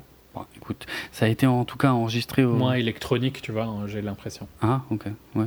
Bah, ça a été enregistré au, sub- au studio Abbey Road euh, à Londres. Donc, euh, je sais pas, peut-être que, voilà. Peut-être que ça vient de là, le, pour le son. Je sais pas. Je l'avais, euh, c'est avant de le lire hein, que j'avais pensé ça. Ok, Je l'ai lu, hein, que c'était à Abbey Road, mais euh, je, je l'avais trouvé vraiment bien, quoi, la, la musique. ok.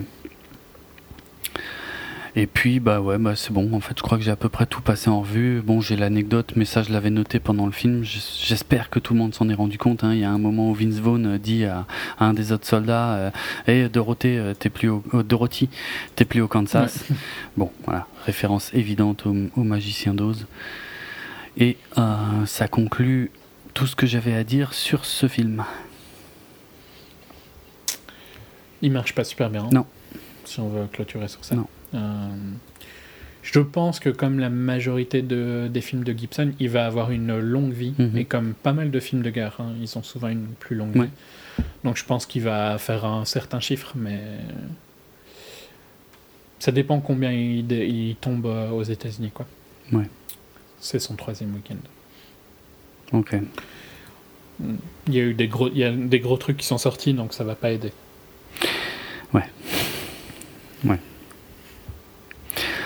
Enfin, je, je voilà, moi, je, je le considère comme un des meilleurs films de guerre que j'ai vu.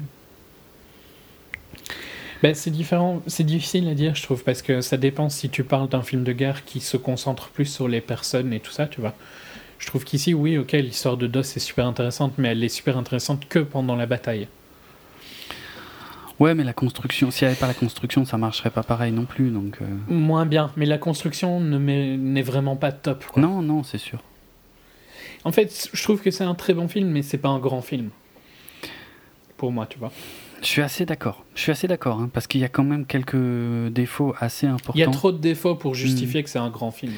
Mais quand même. Bi- et bizarrement, tu vois, Saving Private Ryan était probablement plus un grand film quand il est sorti, Ouais. mais il a très mal Ouais, vieilli. ouais. Et je pense qu'Axo va mieux vieillir.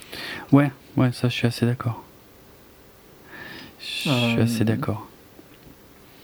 Non, mais Il mélange Mm. un peu trop de styles pour être un grand film, tu vois. Oui, oui, oui, totalement ok avec ça. Non, après, moi, là, là, je te parle vraiment avec mes tripes, hein, pour le coup. C'est que j'étais vraiment ému à la fin du film, j'étais même un peu secoué peut-être un peu fatigué aussi, mais enfin ça c'est ça n'a rien à voir avec le film. Mais euh, mais en tout cas voilà quoi, c'est c'est quand même pas souvent qu'un qu'un film de guerre me remue comme ça, donc euh, je considère voilà, c'est mon indicateur principal pour considérer que c'est un grand film de guerre. Ouais, je suis pas en désaccord. C'est juste que euh, là où il est très bon, il est vraiment très très bon, et là où il est moyen, il est quand même fort moyen. Mmh, ouais ouais, c'est vrai il manque de constance. Hmm. C'est pas le bon mot? Si, si, si, si.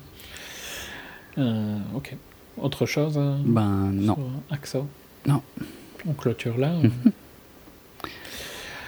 Eh bien, vous pouvez retrouver nos autres épisodes de 24 FPS sur notre site www.bipod.be, sur euh, notre hébergeur audio, DJ, notre hébergeur audio pardon, djpod.com slash 24 FPS, sur les réseaux sociaux, la page Facebook 24 FPS Podcast, Twitter 24 FPS Podcast, et euh, bien sûr sur iTunes et sur vos programmes de téléchargement de podcasts favoris. En ce qui nous concerne, sur Twitter, je suis atrates, r h a t z Et moi, c'est at dravenardrock, D-R-A-V-E-N-A-R-D-R-O-K.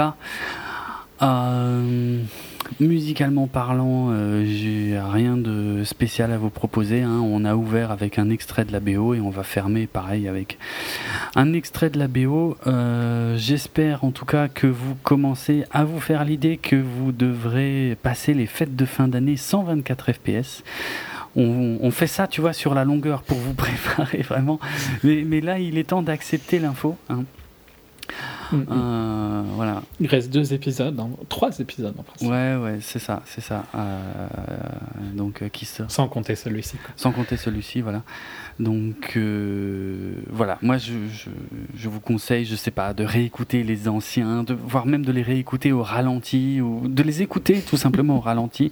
Bon, on a déjà fait des pauses de trois semaines avant, hein. c'est pas si. Euh, ouais, c'est juste. Non, non. Mais c'est vrai que c'est un mauvais timing. Oui, par contre, la période, euh, voilà, ne s'y prête, s'y prête peut-être moins bien que d'autres. Les bilans ne pourront pas être faits à temps. Non. je ne prendrai pas mon micro là où je suis. On en reparlera, on vous expliquera, on vous donnera les dates précises dans quelques temps, mais voilà, on continue de vous le dire en tout cas pour que vous vous fassiez bien à l'idée. En tout cas, en attendant, euh, il y a quand même des petites choses à voir hein, euh, au ciné. C'est pas fou, c'est pas la meilleure période, mais il y a des trucs à voir. Non.